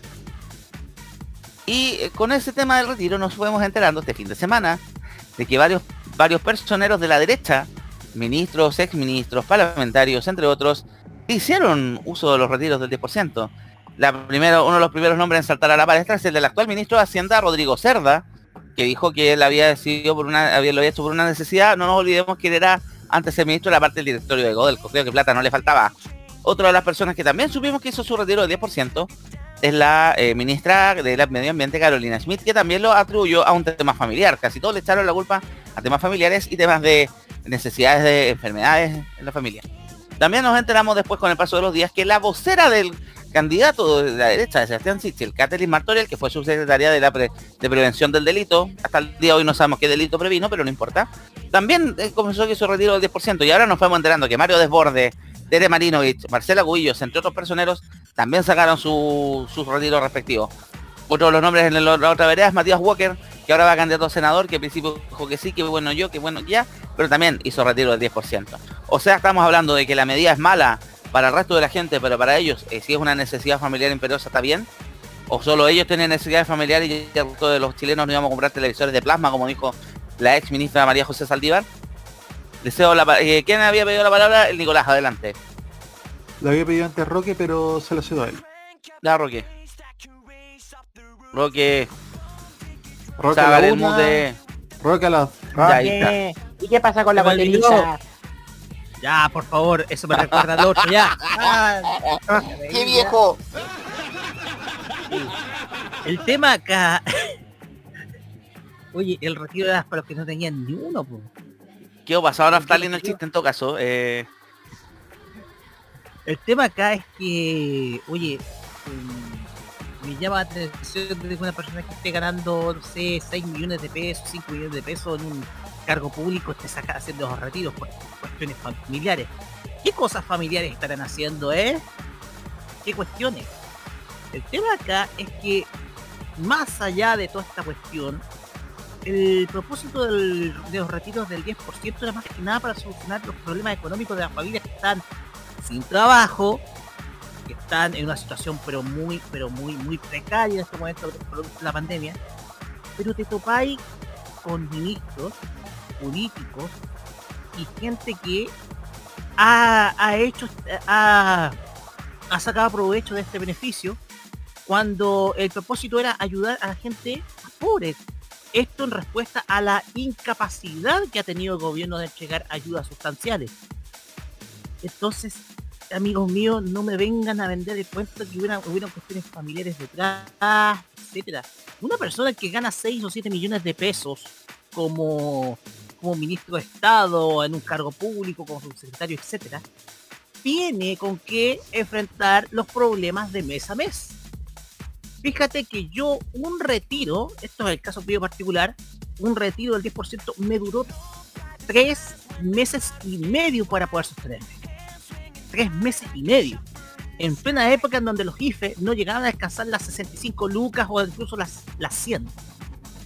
Entonces, aquí estamos viendo la hipocresía máxima. La hipocresía máxima y bueno, desde el gobierno no me va a extrañar. No, el gobierno no me va a extrañar. Pero aquí, por ejemplo, figuras como Rodrigo Cerda, que son además funcionarios de la Universidad Católica, y ojo que después de que termine este cuento se va a volver a hacer clases allá. No me vengan con el cuento de que tengan problemas económicos familiares, etcétera. Me gustaría saber en qué gastaron ese 10% y que lo tengan que transparentar. Lo tienen que hacer por transparentar, porque si no, van a quedar completamente como chaleco de mono. Ya con esto cierro. Gracias, Roque. Hoy, entre paréntesis, a uno que le preguntaron si hizo los retiros y se dio por, el tra- por la tangente a Sebastián Sichel, quien calle otorga. Respecto a eso, pelado, Sí. ya que tocaste el tema, Te ayer, toca le a ti, preguntaron, así que dale. Ayer le preguntaron a una de las asesoras de Sichel en Estado Nacional. Y se hizo la indignada de una manera, o sea, con su actitud, aunque dijo, aunque dijo que no iba a responder porque una cacería de brujas quedó claro, la sacó. Y Sichel lo más probable es que también la haya sacado. sí. No le cuesta nada decir, no, no saqué. Pero obviamente se está haciendo el hueón, po. Sebastián Iglesias se está haciendo el hueón. Me había equivocado y he dicho Sichel, no. Sebastián Iglesias se está haciendo el hueón. Y respecto a... ¿Y ahora han tirado la plata Eh, Iglesias? Estamos pelados. Respecto también a los funcionarios de gobierno que sacaron los retiros, la verdad es que, bueno, de ellos me puedo esperar cualquier cosa, porque aunque Mayo me haya quitado la frase, estos jóvenes tienen la raja mentolada de los frescos que son.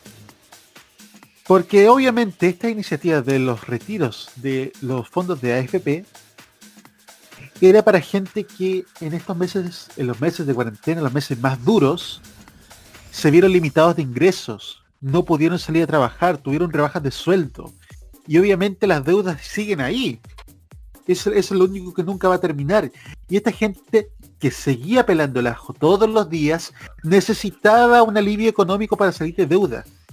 Mucha gente, mi familia incluso, mi madre ocupó los retiros del 10% para cerrar tarjetas. Para poder terminar con algunas deudas que tenía. Así que, ¿qué emergencia familiar tienen estos hueones? Están buscándole la cura al cáncer de del pelado. ¿Va de que, es- que, que son tan terribles estas emergencias? No, pues, obviamente se aprovecharon. Pero claro, como estos tienen la moral por el metro, era como estos típicos hueones que en misa dicen que que la homosexualidad es mala y después se van a violar a los cabros chicos. Ahí. Es lo mismo, aquí van a decir es malo, es malo, es malo, pero igual lo van a hacer. Ahí tenía Marcela Cubillo, se negó se negaba al divorcio y se volvió que eso fue divorcio, se negaba al retiro, hizo los tres.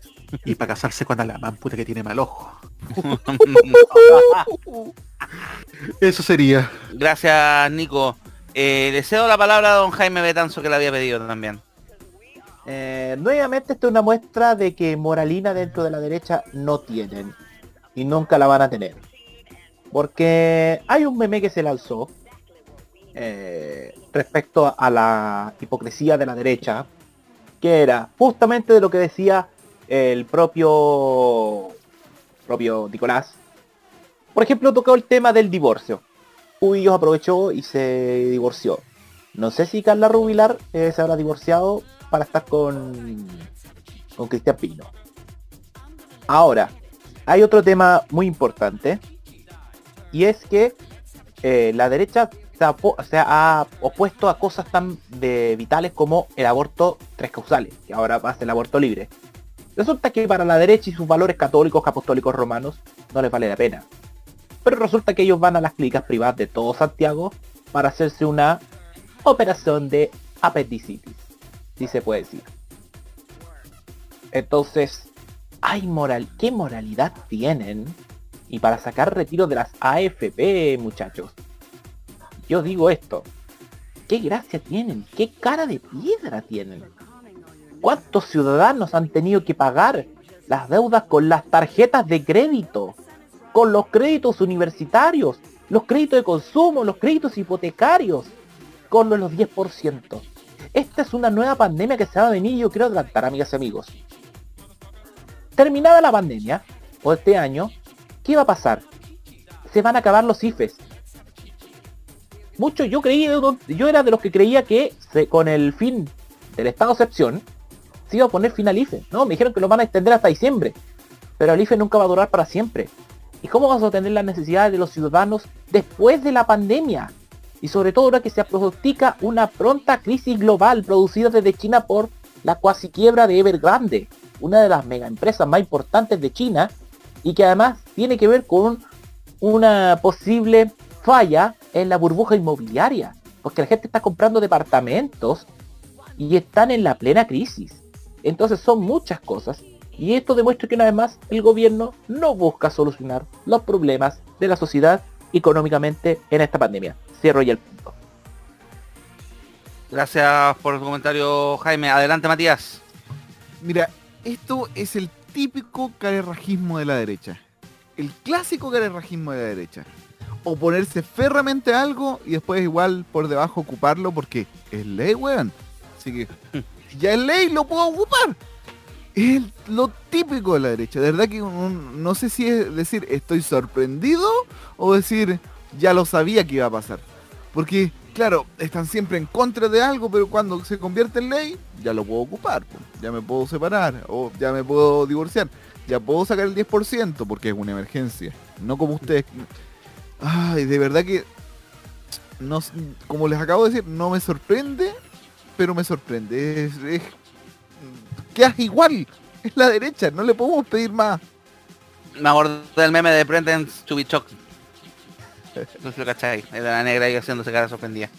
Exacto. Gracias, Mati. Le cedo la palabra al otro Matías, dos Maños, adelante. Bien. Aquí ya se nota que la derecha, por mucho que, por mucho que se pongan en contra de alguna u otra cosa, van a seguir haciendo lo mismo que siempre han hecho, que es pasar, que hacer las cositas por debajo, por debajo de la mesa. Ya pudimos ver lo que pasó eh, con la ley del divorcio, ya pudimos ver lo que pasó con los retiros y todo eso. Ahora espérense, espérense a que en un futuro se anuncie la, bueno, se promulgue la ley del aborto libre. Yo veo a cualquier vieja de derecha que va a ir a abortar a las clínicas privadas. Pero ya volviendo al tema de los retiros, obviamente el hecho de que ellos digan, no que la gente, bueno, que se hayan opuesto solamente porque la gente iba a comprar eh, televisores, computadores, teléfono y toda esa cuestión, y que luego ellos se estén utilizando para que ellos digan que son verdaderas necesidades familiares, aquí se demuestra una hipocresía total de los que nos gobiernan. Por ejemplo, acá, en mi caso, mi papá utilizó los, los tres, mi papá el, con el primer retiro, lo utilizó para pagar deudas con la tarjeta de crédito. además quería intentar pagar el crédito hipotecario para zanjarlo de una vez, pero el tema es que también está el banco que dice que si pagamos, que si se paga ante el hipotecario, lo van a castigar. Obviamente, eh, igual lo que hizo mi viejo con hacer estos retiros también lo que hizo fue ahorrarlo para un futuro. O sea, porque obviamente, ¿quién sabe qué es lo que va a pasar en el futuro? Obviamente siempre viene bien eh, tener ese dinero ahorrado por alguna emergencia, por alguna situación grave que pueda ocurrirnos a nosotros. Pero ya, obviamente que el gobierno esté diciendo, no, que no va, no, que nosotros estamos en contra porque la gente va a se va va a derrochar la plata. No, señores. La gente tiene necesidades. Tiene que saldar sus deudas. Tiene que intentar salir de la crisis como sea. Tiene que intentar subsistir y tienen que ir a comer, a alimentarse. Sobre todo muchas personas que se quedaron sin trabajo en medio de la pandemia. Personas que obviamente también se les redujeron el sueldo. Nosotros no, so- nosotros no, no nos quedamos aparte de esto. A mi viejo también le redujeron el sueldo. Pero igual pudimos subsistir. Pudimos subsistir ante esta crisis. En resumen, al gobierno le gusta utilizar cualquier mecánica que no les guste. Aunque no les guste, bueno, para ellos es ley, lo van a usar igual. Entonces, ¿para qué se oponen? Eso lo encuentro ilógico.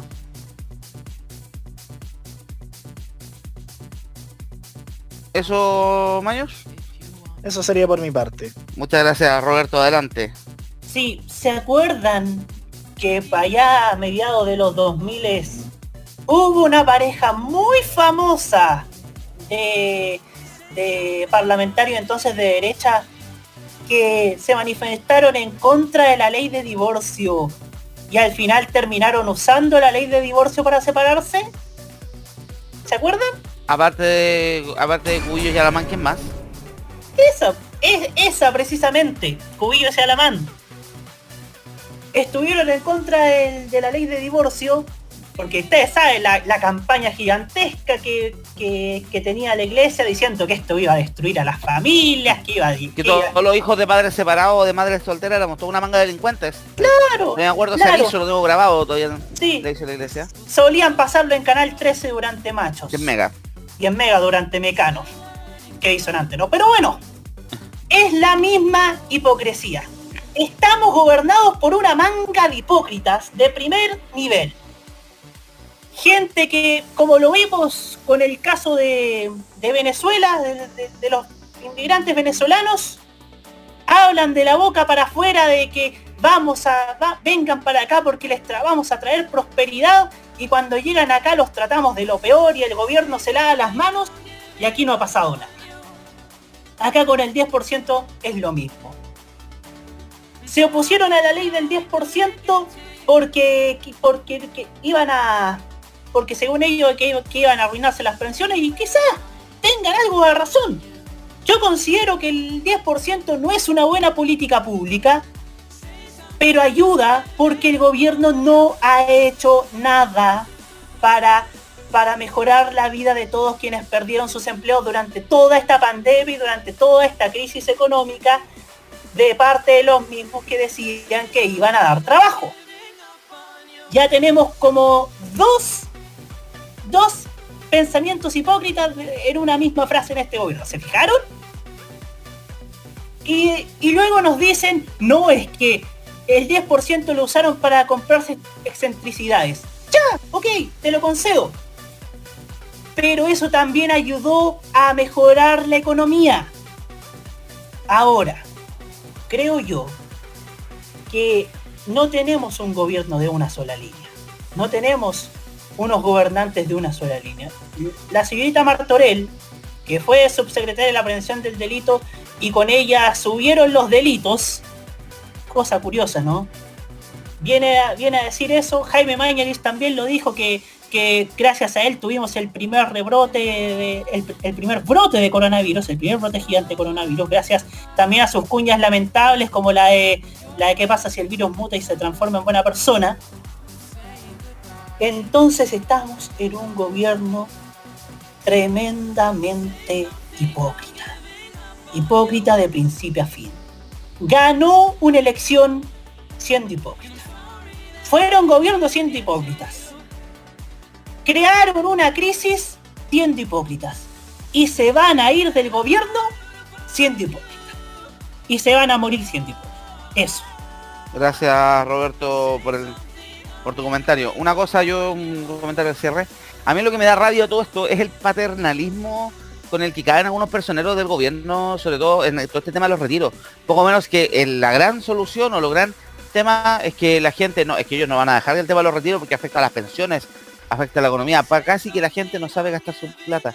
Paren manga de huevones paternalistas. Me lo está diciendo un pelotudo como Chalper que el huevón imprime videos. Me lo está diciendo huevones que no saben que ni siquiera perdón la expresión, ni siquiera lavarse el poto. Me vienen a hablar de enseñar a qué ocupar mi plata o enseñarme en qué gastar mi plata. Viniendo un gobierno que también ha sido un carnaval de derroche de dinero.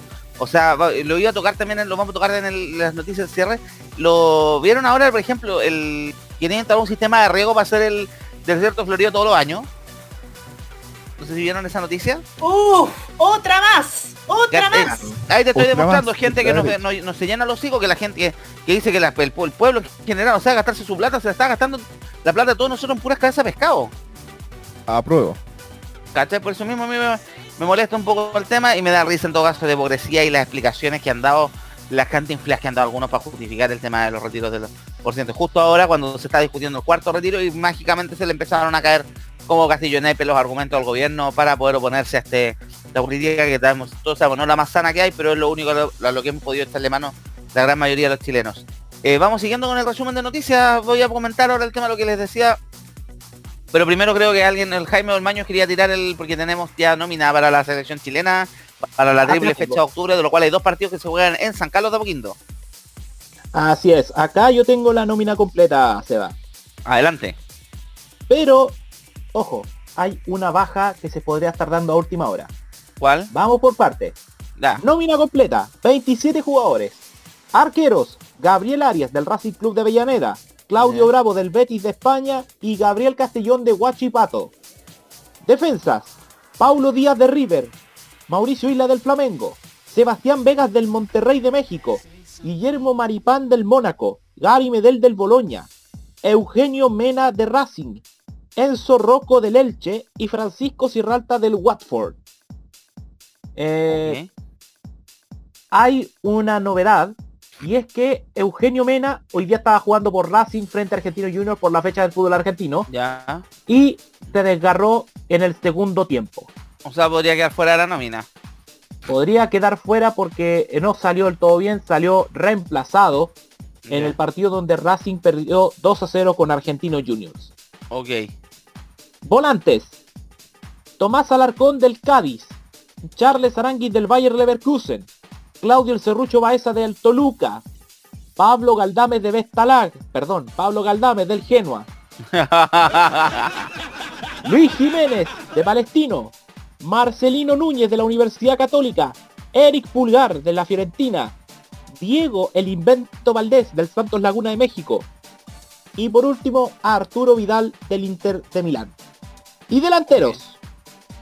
Jan Meneses del León de México. Sigamos con los inventos.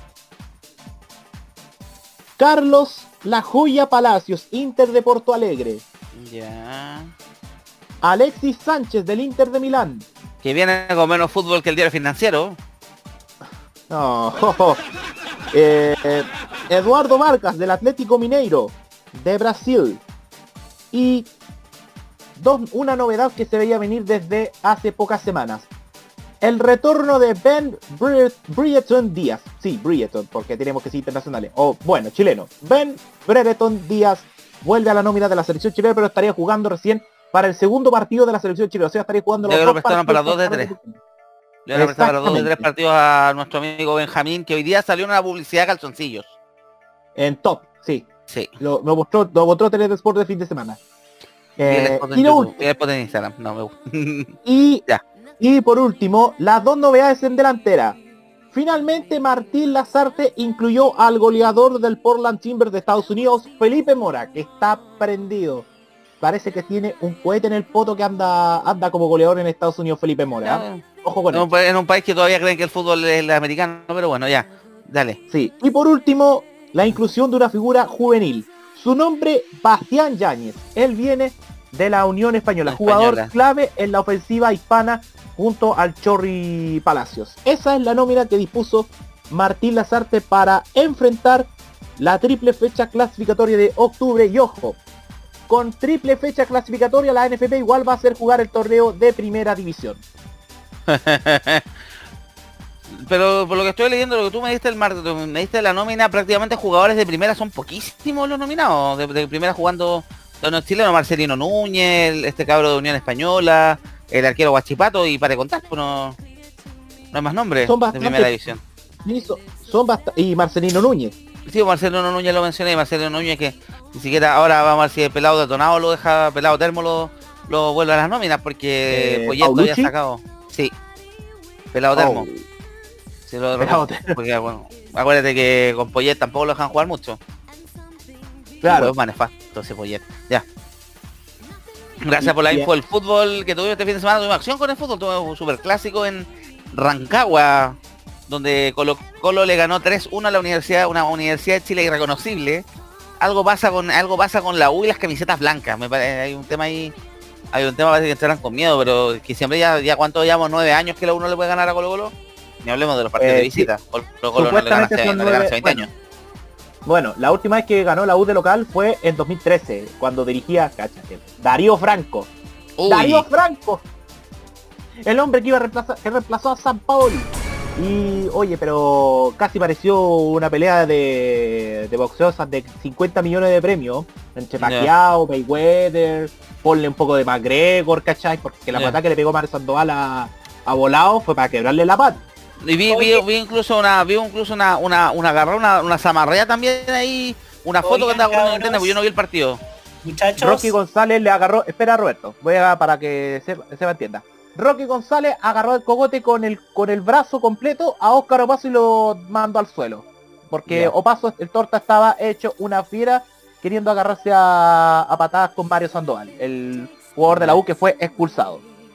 oigan muchachos, podemos, podemos hacer el Mufasa Award a los bombos de los de abajo. No le conviene meterse con el director del programa, señor Roberto Camaño. Oye, pero, oye, pero, los bombos, oye, pero que puede perder un tipo, un- uno de los que está en el bombo, eh, se tiró el autogol del se tiró. No, Cachila Arias se tiró el aunque me duela, cabros, aunque me duela, Golazo. Fue el equipo 2 a ayer. 0. Aunque me duela, aunque me duela. Oye, de verdad sería leía pelea también entre las barras por ese asunto. Otro que también está en el bombo y lo expulsaron. Sandoval. Sandoval, Mario Sandoval. está en el Sí, bombo pues y Mario. Sandoval fue el pe- que le pegó la patada a Marco Polado y lo expulsaron. Oh, Dos cosas. ¿Puedo decir dos cosas con respecto al partido? Uno, ¿qué clase de... Weón, qué falta, qué escasez de ídolos tiene la U para poner a cualquier weón en los bombos? Y número dos, estuve leyendo por ahí que eso, te- el tema de los bombos está bajo polémica entre la barra también. Claro que sí. Estaban agarrándose entre la barra los de abajo, principalmente parece que fue una estrategia desde la concesionaria para no tener disidencia, una cosa así, parece que un tema mucho más mucho más enredado que siempre genera las barras bravas de esos dos equipos grandes están metidos en cosas más trampugas, como siempre. Eh, ¿Qué más entonces tenemos al respecto? Noticias de este fin de semana, o si es que podamos comentar libremente. Santiago Wander ganó de nuevo. Eso. Y adivinen a quién recibe ahora Wanderers el miércoles A la a, las vocal. 4 en Playa Ancha. A la vocal. A la- al, al equipo de la última vocal, a la U, en el Elías Figueroa. A la Así vocal. que Sebastián Arce, muchísimas gracias. Le voy a avisar a los utileros de, de Wander que jueguen con la camiseta alternativa color blanca para enfrentar a la U. El Bueno, ¿cómo pasa con, a la U con las camisetas blancas? ¿Cuánto- cuánto- Bueno, a Católica le toca afilarse a Medivilla esta semana. ¿Ah? ¿Cuántos puntos tiene Wanderers? 11 ¿Y a puntos. Está a, eh, 11 Oye. Jaime. Tiene- oh, espera, espera. Que necesito aterrizarme. 11 puntos. Está a 9 de Curicó Unido y a 10 de la promoción donde está Deporte Melipilla. Wonders. Oye, Es Jaime, tú que posible estás igual que se metido... pueda salvar con esa racha. Es posible que Sí. se pueda salvar. Oye, Pero, y, tiene una a mala que se fue noticia. Marco Medel, gracias a que Y se fue Marco Medel, mejoraron. Y, y, sí, pues, y gracias a Matías Marín y, a el- y al, y al hombre que les, le dedicamos la poesía de Messi estás desnudo, vestite, estás en pija, hecho bola. Eh, Damián Arce. Oye, Oye, pero Jaime. Tennessee Wander tiene, espera, podemos hablar una nota, al quiero hablar un poquito a Roque, pero tiene una mala noticia, perdió a Daniel González por el resto del campeonato por una fisura eh, eh, en, los, en los gemelos. Ah, perdón, pensé, pensé otra cosa. No. Los No, por genitales, favor. No. ah, no, y no era, no era en los, era en los meniscos, me equivoqué. Era- bueno, se, se lesionó en los meniscos y fue, tuvo cirugía el sábado en Clínica Mets. Ya, ahora sí se va. Jaime, ¿qué es de cierto lo- los 200 millones que ofreció Don Choco? Es verdad, si fue Uh. un comunicado, fue un comunicado que tiraron justo el fin de semana anterior a enfrentarse a Unión La Calera. Son 240 millones de pesos en premio eh, que ofreció Reinaldo Sánchez a la plantilla completa, incluyendo trabajadores del, del primer equipo, como premio del equipo para salvarse del descenso. Ser- O si sea- es así, se completaría- sería 6 millones por cada integrante del plantel. Está Y el, el que están sacando en, están sacando en internet. O sea que decir que la, la viña la viña Bus va a subir la tarifa en 40 pesos el local Viña y en 60 el directo el Plan Cerro y Solimar No, va a subir en yo te- 100 yo pesos el directo Quilpue Villa Alemana y el local el local No. Quilpue local Viña sube 50 pesos porque hay que pagar algunos No, de yo plata, te, alguna tengo, parte de la yo te tengo la novedad de los precios, Seba. Mira, Ya. yo te tengo la novedad. No, que Mira, yo digo de dónde sacar la plata para pagar la wea porque Por eso, entonces yo te tengo la novedad de las tarifas de Viñabú para concretar los premios. ya Tarifa eh, Cerro Plan, porque existe la tarifa Cerro Plan. Sí, Va a pues, subir a 800 pesos. una ganga. Ah, no, el directo, El está aquí, directo- entonces el me va a salir directo- el- va a salir Luca la cuestión. El directo Valparaíso Viñalmar va a estar a mil pesos. Hermoso. Y el Y directo desde y el directo desde Villa Alemana donde yo estoy a Viña del Mar, para especialmente para ir a 15 Norte, 2.500 pesos. En los Solimar, Y en- la- en esas joyas que son los Solimar. Les aviso, señores, y lo digo aquí directamente, que me- si se me suben un peso la micro, yo las quemo. Viene el estallido Ah, desde ya. López, López, no podéis quemar a las micros de Viñabú, porque ahora no veis que Emiliano Astorga está estacionando las micros para que no le metan más goles a Wander. Eh, eh, las eh, pues, micros. Oye, y esta alza es si es que si es Que que quede grabado, cabros, estamos en el YouTube. pasa. Yo voy a quemar las micros si me suben un peso, un peso la tarifa. Hay que financiar alguna parte la, la oferta de Don Choco al equipo. No, y súmale la, el gran problemón que tiene con los pasajes de Viñabú, ¿te acordáis la- el concurso que hizo en Sí. 2014? Está, Tenés que sacar está- un teléfono. está siendo demandado. Carlos Toro Manrique está que le sale cara mega hiper contra la que el abogado ex di- dirigente de la NFP, compadre. Van a, van, van a- o van a hacerlo como la, la- la nueva moda ahora, rifar una micro. No es que están rifando casas para poder hacer Van a- cosas, van van a a rifar una rifar- micro. así como van, van a tener que rifar la micro que van a poner en el clásico porteño del, del 16-17 de octubre frente a Everton en Playa Ancha. Oh. Sí, porque se viene en octubre. que sí se salva, se salva. Ya, 16 o 17 de octubre, clásico porteño, ojalá le den la misma tribuna que le dio TNT Sport a este super clásico eh, con los dos con dos hueones donando sangre que eran Sandoval y Jason Rojas, pero finalmente se comprobó que Sandoval tiene más sangre porque al final le corrió la hueá caliente. Listo. Ojalá Gracias. nos den Que más que se salve. Deportes en tolerancia. Usted, usted, Roberto, el más feliz con el resultado. Y usted es colocolino. Sí, pues obviamente, pues ahí está el indio, el colocolino, eh. Ah, A mí me en Twitter el fin de semana para variar los hinchas de la U con los hinchas del hincha que tenemos la hincha más popular. ¿Hasta cuándo van a seguir con ese campeonato de cheerleaders que no le interesa a nadie, weón?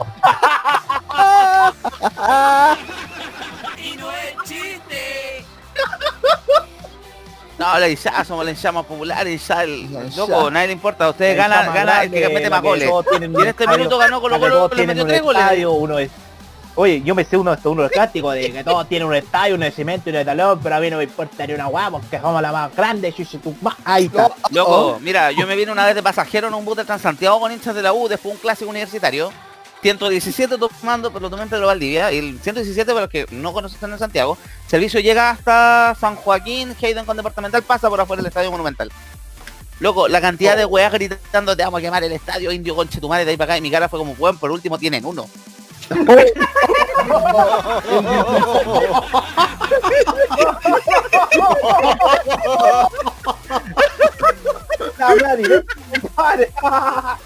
Insisto, insisto en que Carlos Heller nos vendió la pomada de que nos iban a dar estadio y nunca se cumplió.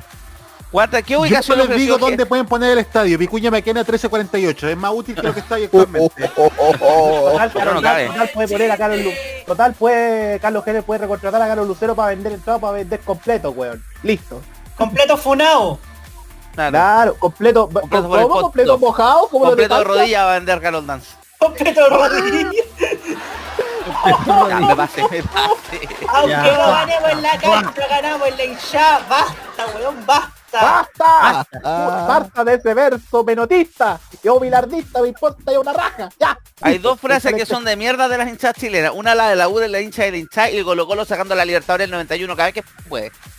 Ay, weón. Es Entonces, verdad. ¿cuándo- ¿qué va a pasar cuando se muera Ru- Rubén Martínez? ¿Lo van a sacar al aire libre cada vez, weón, para recordar la Libertadores? Por la chucha. Ya, creo que salió bueno el bloque deportivo al final. Estamos listos. Vamos cerrando el programa, pues ya son las 20.57. Hora de los avisos clasificados. Adelante, por favor. Camaño, tú el siguiente. Recuer- ah, sí, recuerde. Que estamos, está, está, está haciendo lo que viene ahora, pues. Están porque gritando por la ahora muela. se viene la cajita aquí en modoradio.cl, no lo olvide porque vamos a hablar del fin de verdades ocultas y también de este debate galleteado que hizo que hizo Juan La Sutil. tercera. Que hizo la tercera con Juan Sotil donde se habló de la Araucanía. Y después se- y después el problema es dejado de que quería instalar una ley de medios. Pero eso lo vamos a hablar más adelante en la cajita, pasadas las 21 horas, como siempre, con la alegría de, de todas las, de todos los lunes, en modo radio.cl. Gracias, Roberto. ¿Alguien más pasa su aviso? Por favor, adelante. Viernes, 22 horas, eh, en Chi TV. Esta transmisión es ilegal, especial Teletón. Acuérdate. Y Los el sábado, como siempre, eh, a partir de las 21.30, sintonía fina con Roberto Camaño. Y después esta transmisión es ilegal, el normal de siempre. Gracias, gracias entonces. ¿Alguien más? ¿Alguna vez- todo identificado, dice ahí. ¿Cómo dijo? Aquí, ¿Cómo espérate. ¿Quién le dio, quién le dio autorización para que me imite? ¡Vamos! ¡Es para llamar a Roque Yo Espinosa! lo vi. ¡Hombre, tío! Ya. Miércoles 21 horas, modo clásico, como siempre, en modo radio.cl. Y mañana voy a estar también en la Amazonas Prohibida, que también va a tener una invitada muy especial. Bacán, ahí tenemos entonces, tenemos harta, harta entretención, harta programación, harto contenido en modo 21 radio. horas del viernes modo Sí, pero viernes tenemos programa antes, así que te borráis El, eso. Ah, el juez, juez. Che, que puede. pelado. ya, No te conviene llevarte mal con tu director de programa. ¿eh? ya Nico, dale. Que un minuto, vamos. 19 horas el viernes, Tolerancia Cerdo Weekend, más ácidos de lo normal y a las 21 horas la música italiana en un nuevo capítulo de modo italiano. Hermoso. Gracias, Nico. Y nosotros también el jueves vamos a estar de vuelta en el Tecnomood. Vamos a recolectar noticias por el mundo tecnológico. Sabemos al- al- la posible cancelación, ya casi un hecho del Galaxy S21 Fan Edition, que al parecer no va. Así que cerramos el programa. Muchas gracias por escucharnos. Gracias por la gran audiencia que tuvimos el día de hoy. Nos vemos entonces el día viernes a las 19 horas, mismo canal, mismo frecuencia, mismo horario aquí y una gran despedida a todo el panel de expertos pertenecientes a Tolerancia Cerdo, Nicolás, Roberto, Jaime, Roque, Matías Ayala, Matías Muñoz. Saludos también a- Ajax Lizana que había comentado el tema de los banderazos en Maipú que ya empezaron con todo. Y nos vemos entonces el próximo viernes aquí en Tolerancia Cerdo. Esto es modoradio.cl.